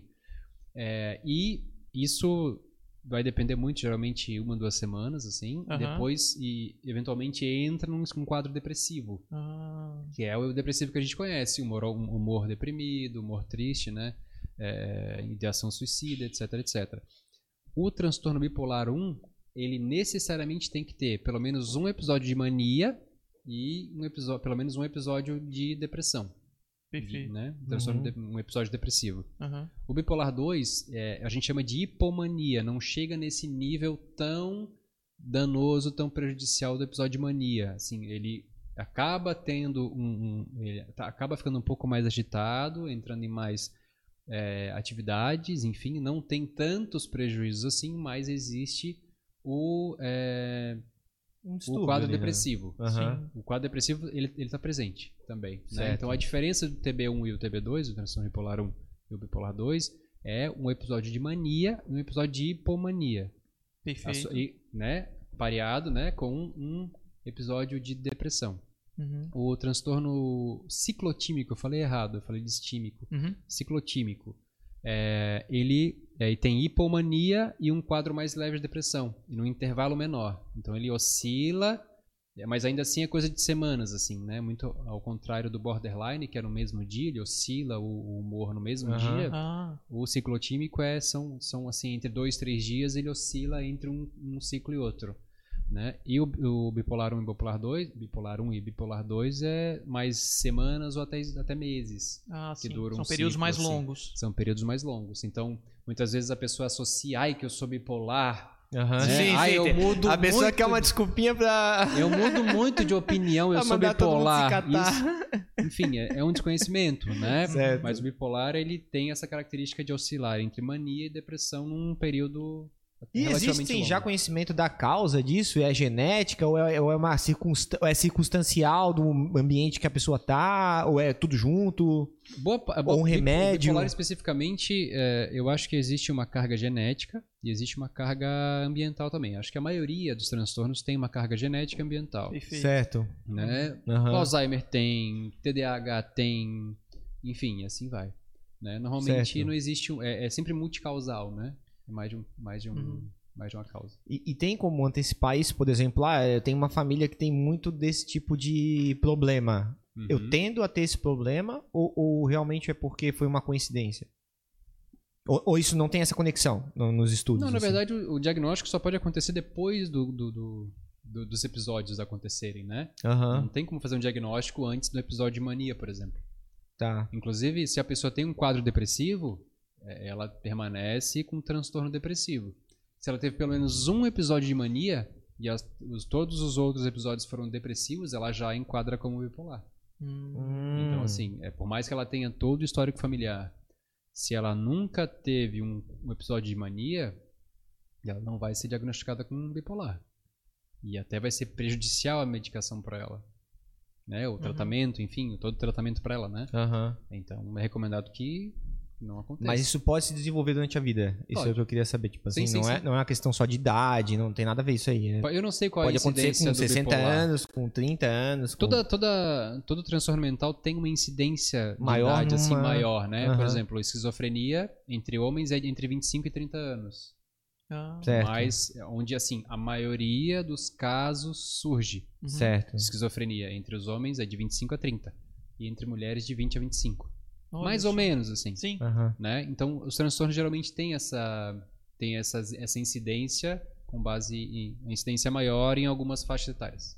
Sim. Tem. E a questão da depressão, que está muito em voga hoje em dia, é, então ela não, ela só tem os períodos depre- depressivos, deprimidos, não tem é, é, aqueles períodos que tu falou de é, mania, de é, então a depressão são só períodos, mas a pessoa oscila também, a, a- a quem tem depressão, em períodos piores e outros mais mais Sim, sim. é, é, estáveis. sim, tem. É, Mas não pra um, que nem tu falou, pra um. Isso, é, é- é bastante Seria- comum até, na verdade, que uma pessoa que tem um quadro depressivo, ela tem alguns momentos mais, é, com humor mais alterado, Aham. né? É, quan- conforme ela vai aderindo à terapia, à medicação, etc, etc, ela vai melhorando um pouco esse humor dela. Mas geralmente ela tem umas, umas oscilações, sim, que tem base na, da, da psique dela, da, da, da- da subjetividade dela, né? Uhum. É, até as, as estratégias de enfrentamento com relação ao dia a dia dela. Mas de maneira geral tem essa oscilação. Às vezes ela volta para um estado mais é, neutro, né? Mas ela pode, ela tem a tendência a voltar para um quadro depressivo, um humor alterado, um humor deprimido. É, Sem intervenção, assim, é comum que ela é, é- é mais difícil de voltar a um nível de homeostase, né? Um nível de equilíbrio, mas pode acontecer.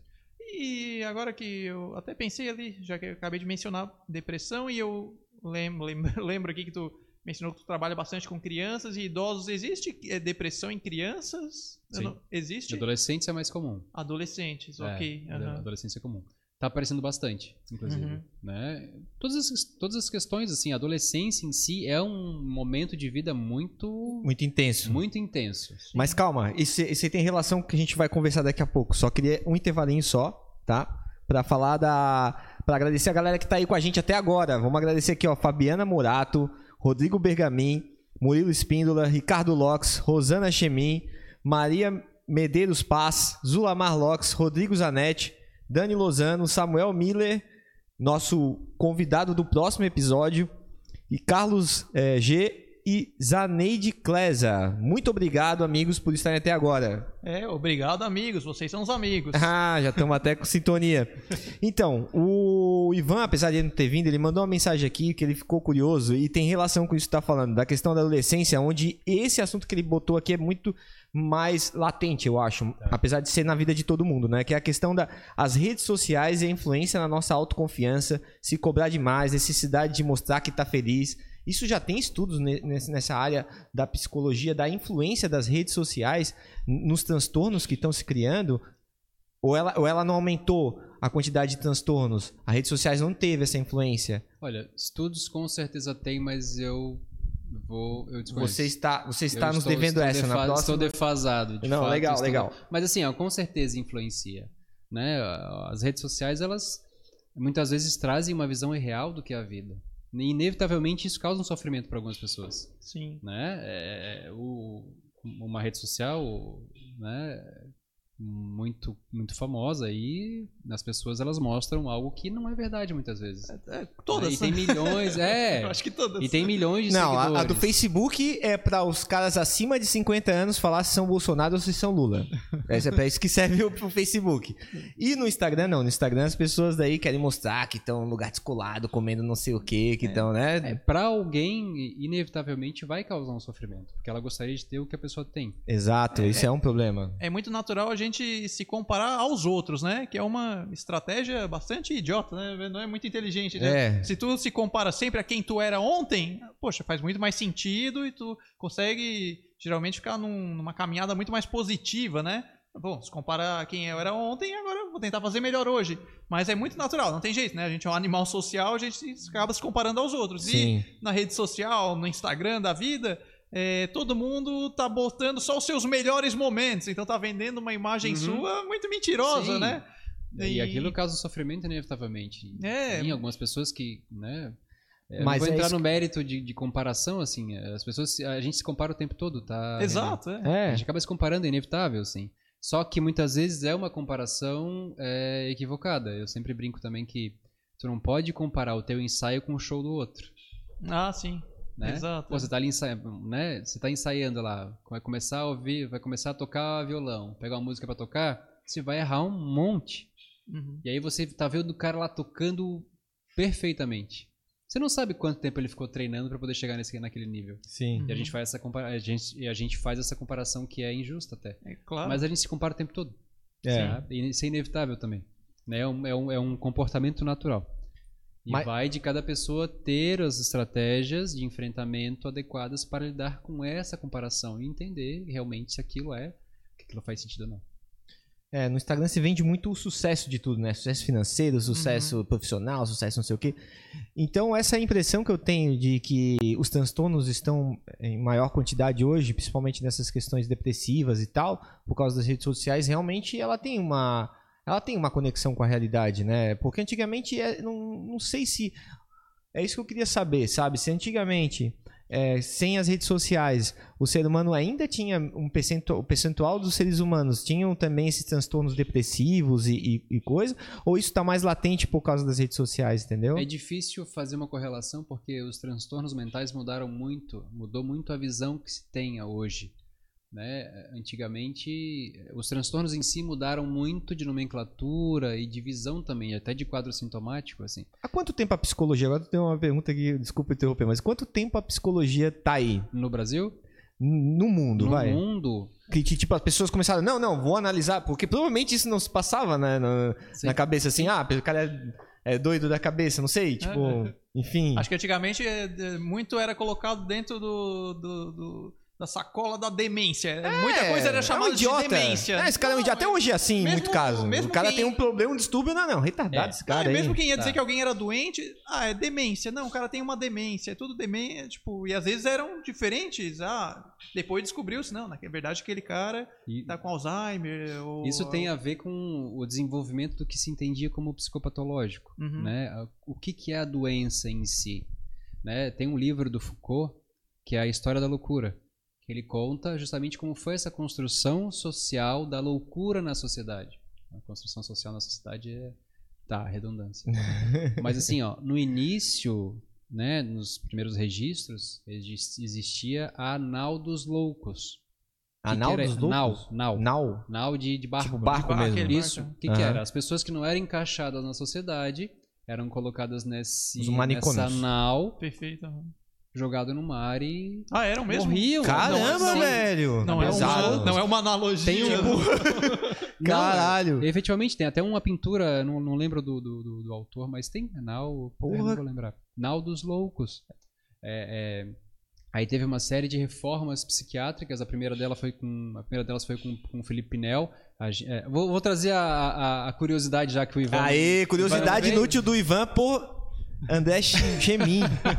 É, a gente fala, né? Falava que uma pessoa era, tinha algum problema mental, falava que era Pinel. Né? Já Pinel, já ouvi ah, falar. ele era Pinel. Pinel. Aham. É do Felipe Pinel. É um cara da reforma psiquiátrica. Uma das primeiras reformas psiquiátricas que aconteceram, acho que na França, Aham. era, de- era dele. Tem outros nomes também, tem o Tantan, né? O que, que é o Tantan? Tantan era um. Tantan um- da cabeça. É? Não, era, era um paciente que só falava Tantan. Ah, é? Ele, só, ele tinha problemas de, de- né, problemas de fala e só conseguia verbalizar Tantan. Nossa. Mas ele era doente mental? Não sei. ou- É, Não sei se fica só a lenda. Não sei. Tá é a bom. lenda, é, É, tá é bom. o Tantan, é o Pinel, é, enfim. Tem mais algum outro termo aí que Eu a não gente tô não lembrando sabe? agora, Lelé da Cuca. Lelé da Cuca. O que, que é o Lelé não da sei. Cuca? Diz aí, cara. Tu é Pô, psicólogo, meu. Pô, não tem uma cadeira pra isso lá nas nossas faculdades mesmo. Psicólogo, velho, tem Desculpa, que saber, desculpa. mano. Eu faltei essa aula.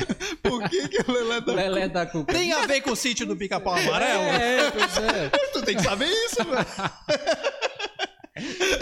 Pô, fiz três especializações, não sei, cara. Pois é, cara. Minha vida inteira foi uma Ó, mentira. fica a dica aí que pra tava- É o primo da Cuca. Conhecimento chamava- útil. O primo Lelé da, da Cuca, se chamava Lelé, Lelé. e aí era o Lelé da Cuca, entendeu? Pode ser. Ai, pode ser, pode ser. Pode ser, cara. Lelé.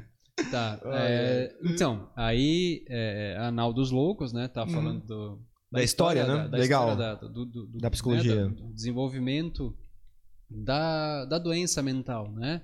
Aí depois, é, a primeira, uma das primeiras reformas psiquiátricas foram relacionadas com é, a socialização do, das pessoas que eram ditas fora da sociedade, né? É, ou seja, o, o Felipe Nel pegava as, as pessoas, essas pessoas e colocava numa mesa, ensinava etiqueta para elas, por exemplo. Ó, Certo. esse garfo você vai comer salada. Era, era uma primeira tentativa de humanização das pessoas com transtornos mentais. Enfim, aí foi acontecendo muita coisa, etc, etc. Entrou, a- entrou no mundo e no Brasil a época dos manicômios, né? Aham. Que voltou uma visão completamente higienista, né? Que é assim, você tira do- dos olhos da sociedade as pessoas que não se encaixam nesse padrão, Sim. né? E eles ficam lá trancafiados pro resto da vida no nos manicômios. E é por isso que hoje existem os movimentos antimanicomiais, antimanicomiais, porque isso é desumano, Uhum. né? A ideia hoje que se tem é que as pessoas com transtornos mentais podem e devem conviver em sociedade. E quando a, quando a gente pega uma pessoa com transtorno mental e exclui, Aham. ela perde inclusive a capacidade se de desenvolver. se desenvolver e de viver em sociedade mesmo. Se ela tem algum, alguma área ali que ela consegue se É. desenvolver e se adaptar a sua Sim. condição à sociedade, porque, Exatamente. né? Uhum. Interessante. É, e ela perde essa, esse tato, essa, essa, essa habilidade de viver em sociedade. Ou seja, não consegue nem comprar um pão, por exemplo, na padaria. Mas manicômios, é, desculpa a minha ignorância, ainda existem? Sim, ainda existe. Ainda existe. Ainda existe. E ele é mais um asilo ou ele realmente é uma questão assim, tipo, ó, traga aqui o seu é, sua pessoa com deficiência mental aqui. Geralmente é por indicação, não é assim, né? Antes, né, o que a gente chama de onde, onde antes era a colônia Santana, Aham, né, é, era levado lá e ficava lá. aham, E muitas vezes era realmente um despejo. uhum, Deixava a família deixava lá e ele ficava pro resto da vida, porque a família não queria mais saber. Isso certo. acontece. É, alguns, aí os internos é, tinham filhos e o filho já nascia lá dentro. Isso Nossa. aconteceu, isso acontecia lá, Uhum. né? É, hoje em dia está se diminuindo muito. é, houve uma regredida e, enfim, vou dizer que a, a- visão da saúde mental piorou um pouco, enfim. Não vou entrar em aspectos políticos aqui, mas é, voltou-se um pouco essa força de, dos manicômios, etc. É, que é algo que a gente luta bastante ainda hoje, né? A gente Aham. entende realmente que é, é, os CAPs são um modelo mais adequados para lidar com os transtornos mentais. Com os transtornos mentais. O CAPS ele funciona como um ambulatório, assim, um hospital dia. CAP, o que, que a sigla CAPS. significa? É o Centro de Atenção Psicossocial. Ah, tá. São, é, é, é a rede pública de assistência a transtornos mentais, Certo. a saúde, na saúde mental. É, aí tem CAPS 1, 2, 3, tem um infantil e tem álcool e drogas. Aham. né? É, tá se perdendo muito desses CAPs. É, eu acho que o CAPS Ponta do Coral, que era um dos mais conhecidos, eu não sei se está lá ainda, eu nem sei. Mas assim, muitos deles não, não tem mais a força que tinha antes, né? Certo. E, então, quando a gente perde essa capacidade, a gente perde um pouco essa ideia. Porque daí o que acontece no CAPS? Ele vai lá, tem um atendimento, tem acompanhamento de psicólogo, psiquiatra, é, terapeuta Tem um tratamento especializado, né? ocupacional e volta para casa. Aham. Ah, sim. Isso que eu ia Entende? perguntar. é. Ele volta para casa, então ele tá na sociedade. Certo. Ele tem as intervenções, ele toma o remédio dele, ele faz a terapia dele, e aí ele volta para casa. No manicômio ele fica, Exato. Aham. e aí a cada mês que ele fica lá, é, é, ele fica perdendo cada vez mais essa, essa noção de sociedade. Manicômio, às vezes, como é muita gente, às vezes são remédios um pouco, mais- um pouco mais fortes, acabam deixando um pouco dopado. Tem um pouco dessa visão também, né, é, do manicômio, assim, de deixar a pessoa dopada. Em alguns casos, né, não é sempre. Mas também tem esse, esse risco, né? Entendi. A tá lá. Enfim. Mas vou voltar no Flip Neo lá. É, aí começar, tinha a questão das naus, mas em que época mais ou menos era isso? Ah, não lembro. Não lembro. Mas a psicologia começou mesmo assim com A- tratamento. essa foi a pergunta original, É, né? então, Tá. qu- quando que foi mais ou menos? E, e aqui no Brasil também, por consequência depois, Tá. né? É, o, a psicologia, os primeiros, os primeiros trabalhos em psicologia, ou seja, é, em, na, na, na- na avaliação da subjetividade, né, Aham. começaram com Wundt, é, Wilhelm Wundt, que é na psicologia experimental, que era uma análise do comportamento. Não é, análise, não é ana- os psicólogos vão me, vão me bater. Não era análise do comportamento, isso é específico, né? Era uma era análise muitas vezes fisiológica das reações com base nos comportamentos, né? O Wundt ele fez o primeiro laboratório experimental. Isso foi na virada do século 1800 até 1900, tá? Paralelamente, Freud também em 1900 ele publicou o livro dele A Interpretação dos Sonhos. Hum, Certo. Veio paralelo. Aham. A partir daí foi desenvolvido todo, todo o conhecimento da psicologia, mas começou com Wundt, é um nome alemão, deve estar certo, não sei. Wundt. E E vale a pena ainda ler essa, esse- essas bio- bi- essa- esses livros desses profissionais da época ou, ou é mais por uma consulta histórica do que é mais para conhecimento. É. é, não é assim? É interessante saber toda a linha de raciocínio que eles chegaram, né? Aham. É, hoje em dia é muito mais evoluído, né? Então se entende muito mais sobre os processos fisiológicos. Depois do Wundt, mais para frente veio, veio Pavlov, né? Ivan Pavlov, que fez o, o que que É, russo? Eu acho que sim. A Rússia era muito forte, assim. hum, Interessante. A, é, a psicologia ela teve uma força muito grande na Rússia, né? No, no final da Primeira Guerra e Segunda Guerra Mundial, já vou eu vou Aham. entrar lá já. Mas é, Pavlov, Luria, vários, vários é, pesquisadores, eles que são russos, né? É o, se não me engano, o próprio Vygotsky? Vygotsky também. Ah, tá. Não, Vygotsky. É, também é, acho que é russo.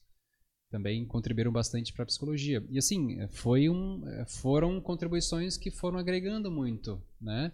No Brasil, ano que vem a psicologia faz 60 anos. 60 anos. Então é recente, né? É recente. É uma, é uma 20 ciência recente, né? Isso, uhum, exatamente.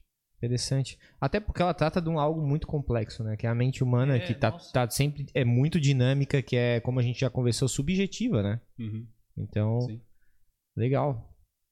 Tem mais alguma. Eu tenho uma curiosidade meio bobinha, mas assim, a questão da hipnose, se é, eu sempre vi, é real, é funciona, é uma tera, é um- uma ferramenta terapêutica ou, ou é uma lenda? É, é só- meio, é meio controverso a, a hipnose, Sei. tá? No Uhum. Brasil, eu não, eu não, assim, eu não vejo os profissionais da psicologia a boa parte deles, eu não falo em nome de todos, Aham. Não, eu não vejo uma boa recepção por parte de alguns. Eu vejo alguns psicólogos que são hipnólogos. Hum.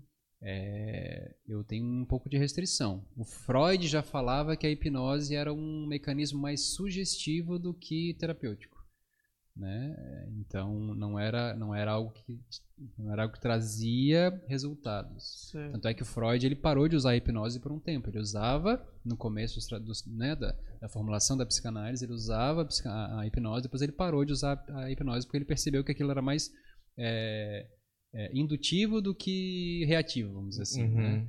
É, então, é, e a hipnose não funciona em qualquer um. Exato. Tem essa exato. questão, Aham. né? Então, assim, é, não, não, não dá para aplicar em qualquer pessoa. Né? Tem gente que não é suscetível à hipnose. Ma- Mas em teoria, quais seriam é, os benefícios da hipnose? Ou como que funciona a hipnose?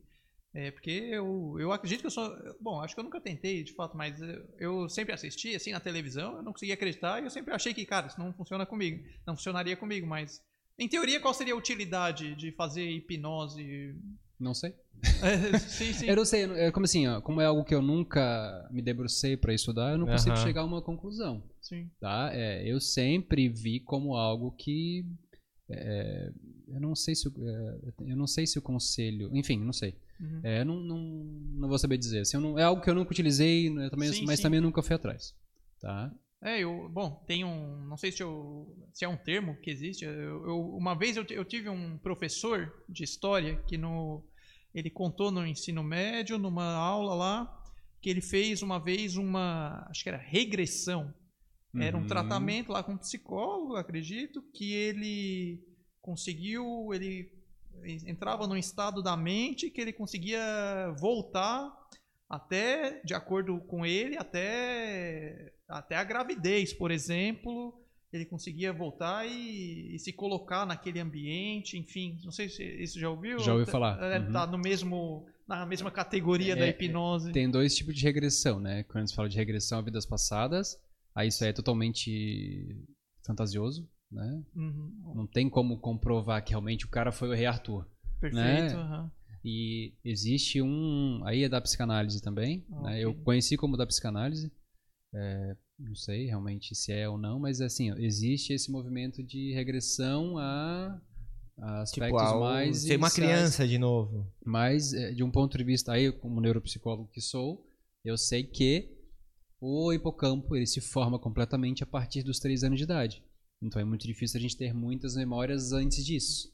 Certo. Exato. Então é, é muito difícil a gente ter uma memória antes dos 3 anos de idade, Eu a partir dos 3. Eu não tenho, você- cara. Acho geralmente- que, acho que é no- a minha primeira memória é quando eu caí de cima de um negócio lá no jardim. É, eu É, tinha geral- quatro geralmente anos, né? é, geralmente é. A partir dos 3 anos de idade. Quando, é, quando o hipocampo se forma plenamente, ele consegue reter informações. Uhum. Tem gente que fala assim, ah, eu lembro e tudo mais de tal situação que aconteceu, que eu tinha menos idade.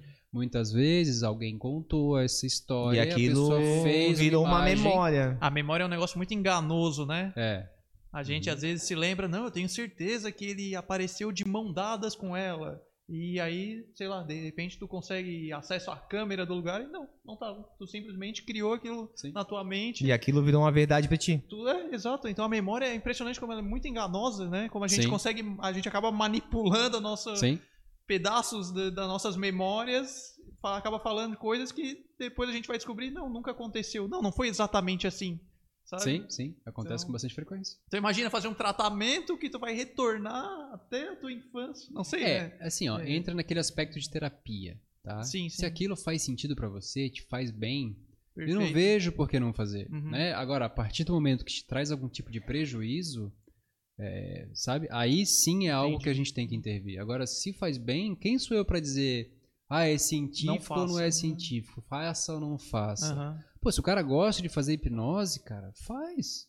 Uhum. Se aquilo te faz bem, se não te traz nenhum prejuízo, É igual a fé, né? Perfeito. O cara tem a igreja, ele gosta da Exato. igreja, faz bem pra ele. Cara, lógico, na igreja tem muita coisa não É. científica. por muito Né? tempo eu fui contrário à religião. Aham. Por muito tempo. Uhum. E, e eu percebi como isso foi prejudicial pra mim, assim. É, não, me- não sou uma pessoa necessariamente religiosa, mas eu entendo a importância que a religião tem na vida das pessoas. Uhum. Sim, né? sim. Então cada um vai fazer essa, essa associação e essa análise com base na própria vida. Uhum. Né? Pô, se pra ela é bom ir na missa, vai na missa, cara. Uhum. Qual o problema? É, Não, claro, Né? exato. exatamente. Muito bem, acredito que a gente bateu um papo bem legal aqui com o meu amigo Deco, André Cheminha. Deco, fala aí dos locais onde a gente pode te encontrar para fazer um- uma terapia cogniti- co- cognitiva comportamental, os teus contatos. Apresenta aí o que que tu, como te encontrar. É, Pro pessoal que quer conhecer né, o trabalho do, do, do André também. Ele ia falar do Instagram, que ele faz um trabalho também Isso. no Instagram. E faz um trabalho bem legal de dica, assim, para as é. mães que têm É. filho que é, tem DHCTH lá e tal. Sim. É, o meu Instagram, ele tá. Eu não vou dizer que ele tá abandonado, mas ele tá quase. Tá devagar. Tá devagar. Na verdade, a- o movimento na clínica tá bom, então eu tô, sem, tô com pouco tempo. O Instagram consome muito tempo, assim, mas Consome, consome. eventualmente eu vou trazendo mais informações e tem uma série de. Tem dicas, são dicas, né? São é, algumas estratégias interventivas ou de observação, quando procurar ajuda, ah, alguns indicadores para TDAH. Assim, não é para que os pais façam diagnóstico, é para que eles consigam perceber os indicadores para que eles possam procurar Encaminhar. uma ajuda especializada Legal. né? Porque muitas vezes, até no próprio TDAH, é, o TDAH em si, ele tem um quadro sintomático parecido com vários outros, Uhum. né? Então, não é porque é, ele tem dificuldade de atenção, é, perde as coisas, bate o carro o tempo todo, é, não para quieto, é, perde caderno na sala de aula, assim, etc. Não consegue é, fazer prova, que ele tem necessariamente TDAH. Uhum. É, é bastante comum, e isso aparece nos estudos, inclusive, que um quadro depressivo influencia diretamente nos desempenhos de teste de atenção, por exemplo. E, e, consequentemente, nas questões atencionais do dia a dia. Uhum. E memória também. Aham. Né? Então, pode ser uma questão afetiva. E a, e a avaliação ela vai fazer essa- justamente essa avaliação. Por isso que a ideia não é que os pais diagnostiquem, nem que, nem que o pessoal da, da- da- do colégio faça esse diagnóstico em si. O diagnóstico tem que ser feito por profissionais que são capacitados para isso, para poder fazer essa análise, essa diferenciação. Né? Essa desatenção é, uma- é a causa ou é a consequência de uma De outra uma causa? outra coisa. Uhum. Né? Tem Legal. que fazer essa aferição Legal, legal. né? É, quanto ao Instagram, é, meu Instagram é Chemin Neuropsicologia, tudo junto. Chemin, né? como se escreve Chemin? Chemin, C-H-E-M-I-N. N de navio? N de navio. É, M de Maria, I de igreja, N de navio. Legal. Neuropsicologia. A gente depois vai botar, ô diretor, dá pra botar depois no, no, no, no- no link aqui da, da descrição aqui o, o Instagram dele? Então, ó, positivo, diretor disse que dá, a gente vai colocar também na, na nossa descrição, tá? Joia. E quem quiser, né, procurar, e tu consegue atender à distância, por exemplo, se quem tá nos assistindo de São Paulo, por exemplo, pode te consultar contigo também pra fazer essa análise com a já tá? Psicoterapia, sim. É? Psicoterapia é possível fazer à distância, né? É- Legal. É, é, é possível. Avaliação ainda não é possível. A avaliação não é possível Não. ainda. É, Os materiais que a gente tem para fazer a avaliação é, são físicos. Aham. né? A maioria deles, os mais importantes, são físicos. Então eu sou obrigado a estar presencialmente aplicando os testes, porque tem cubos, tem um monte de coisa. Hum, entendi. Então, e tu tem que estar presente. E eu tenho que estar presente também. Tá, entendi. né?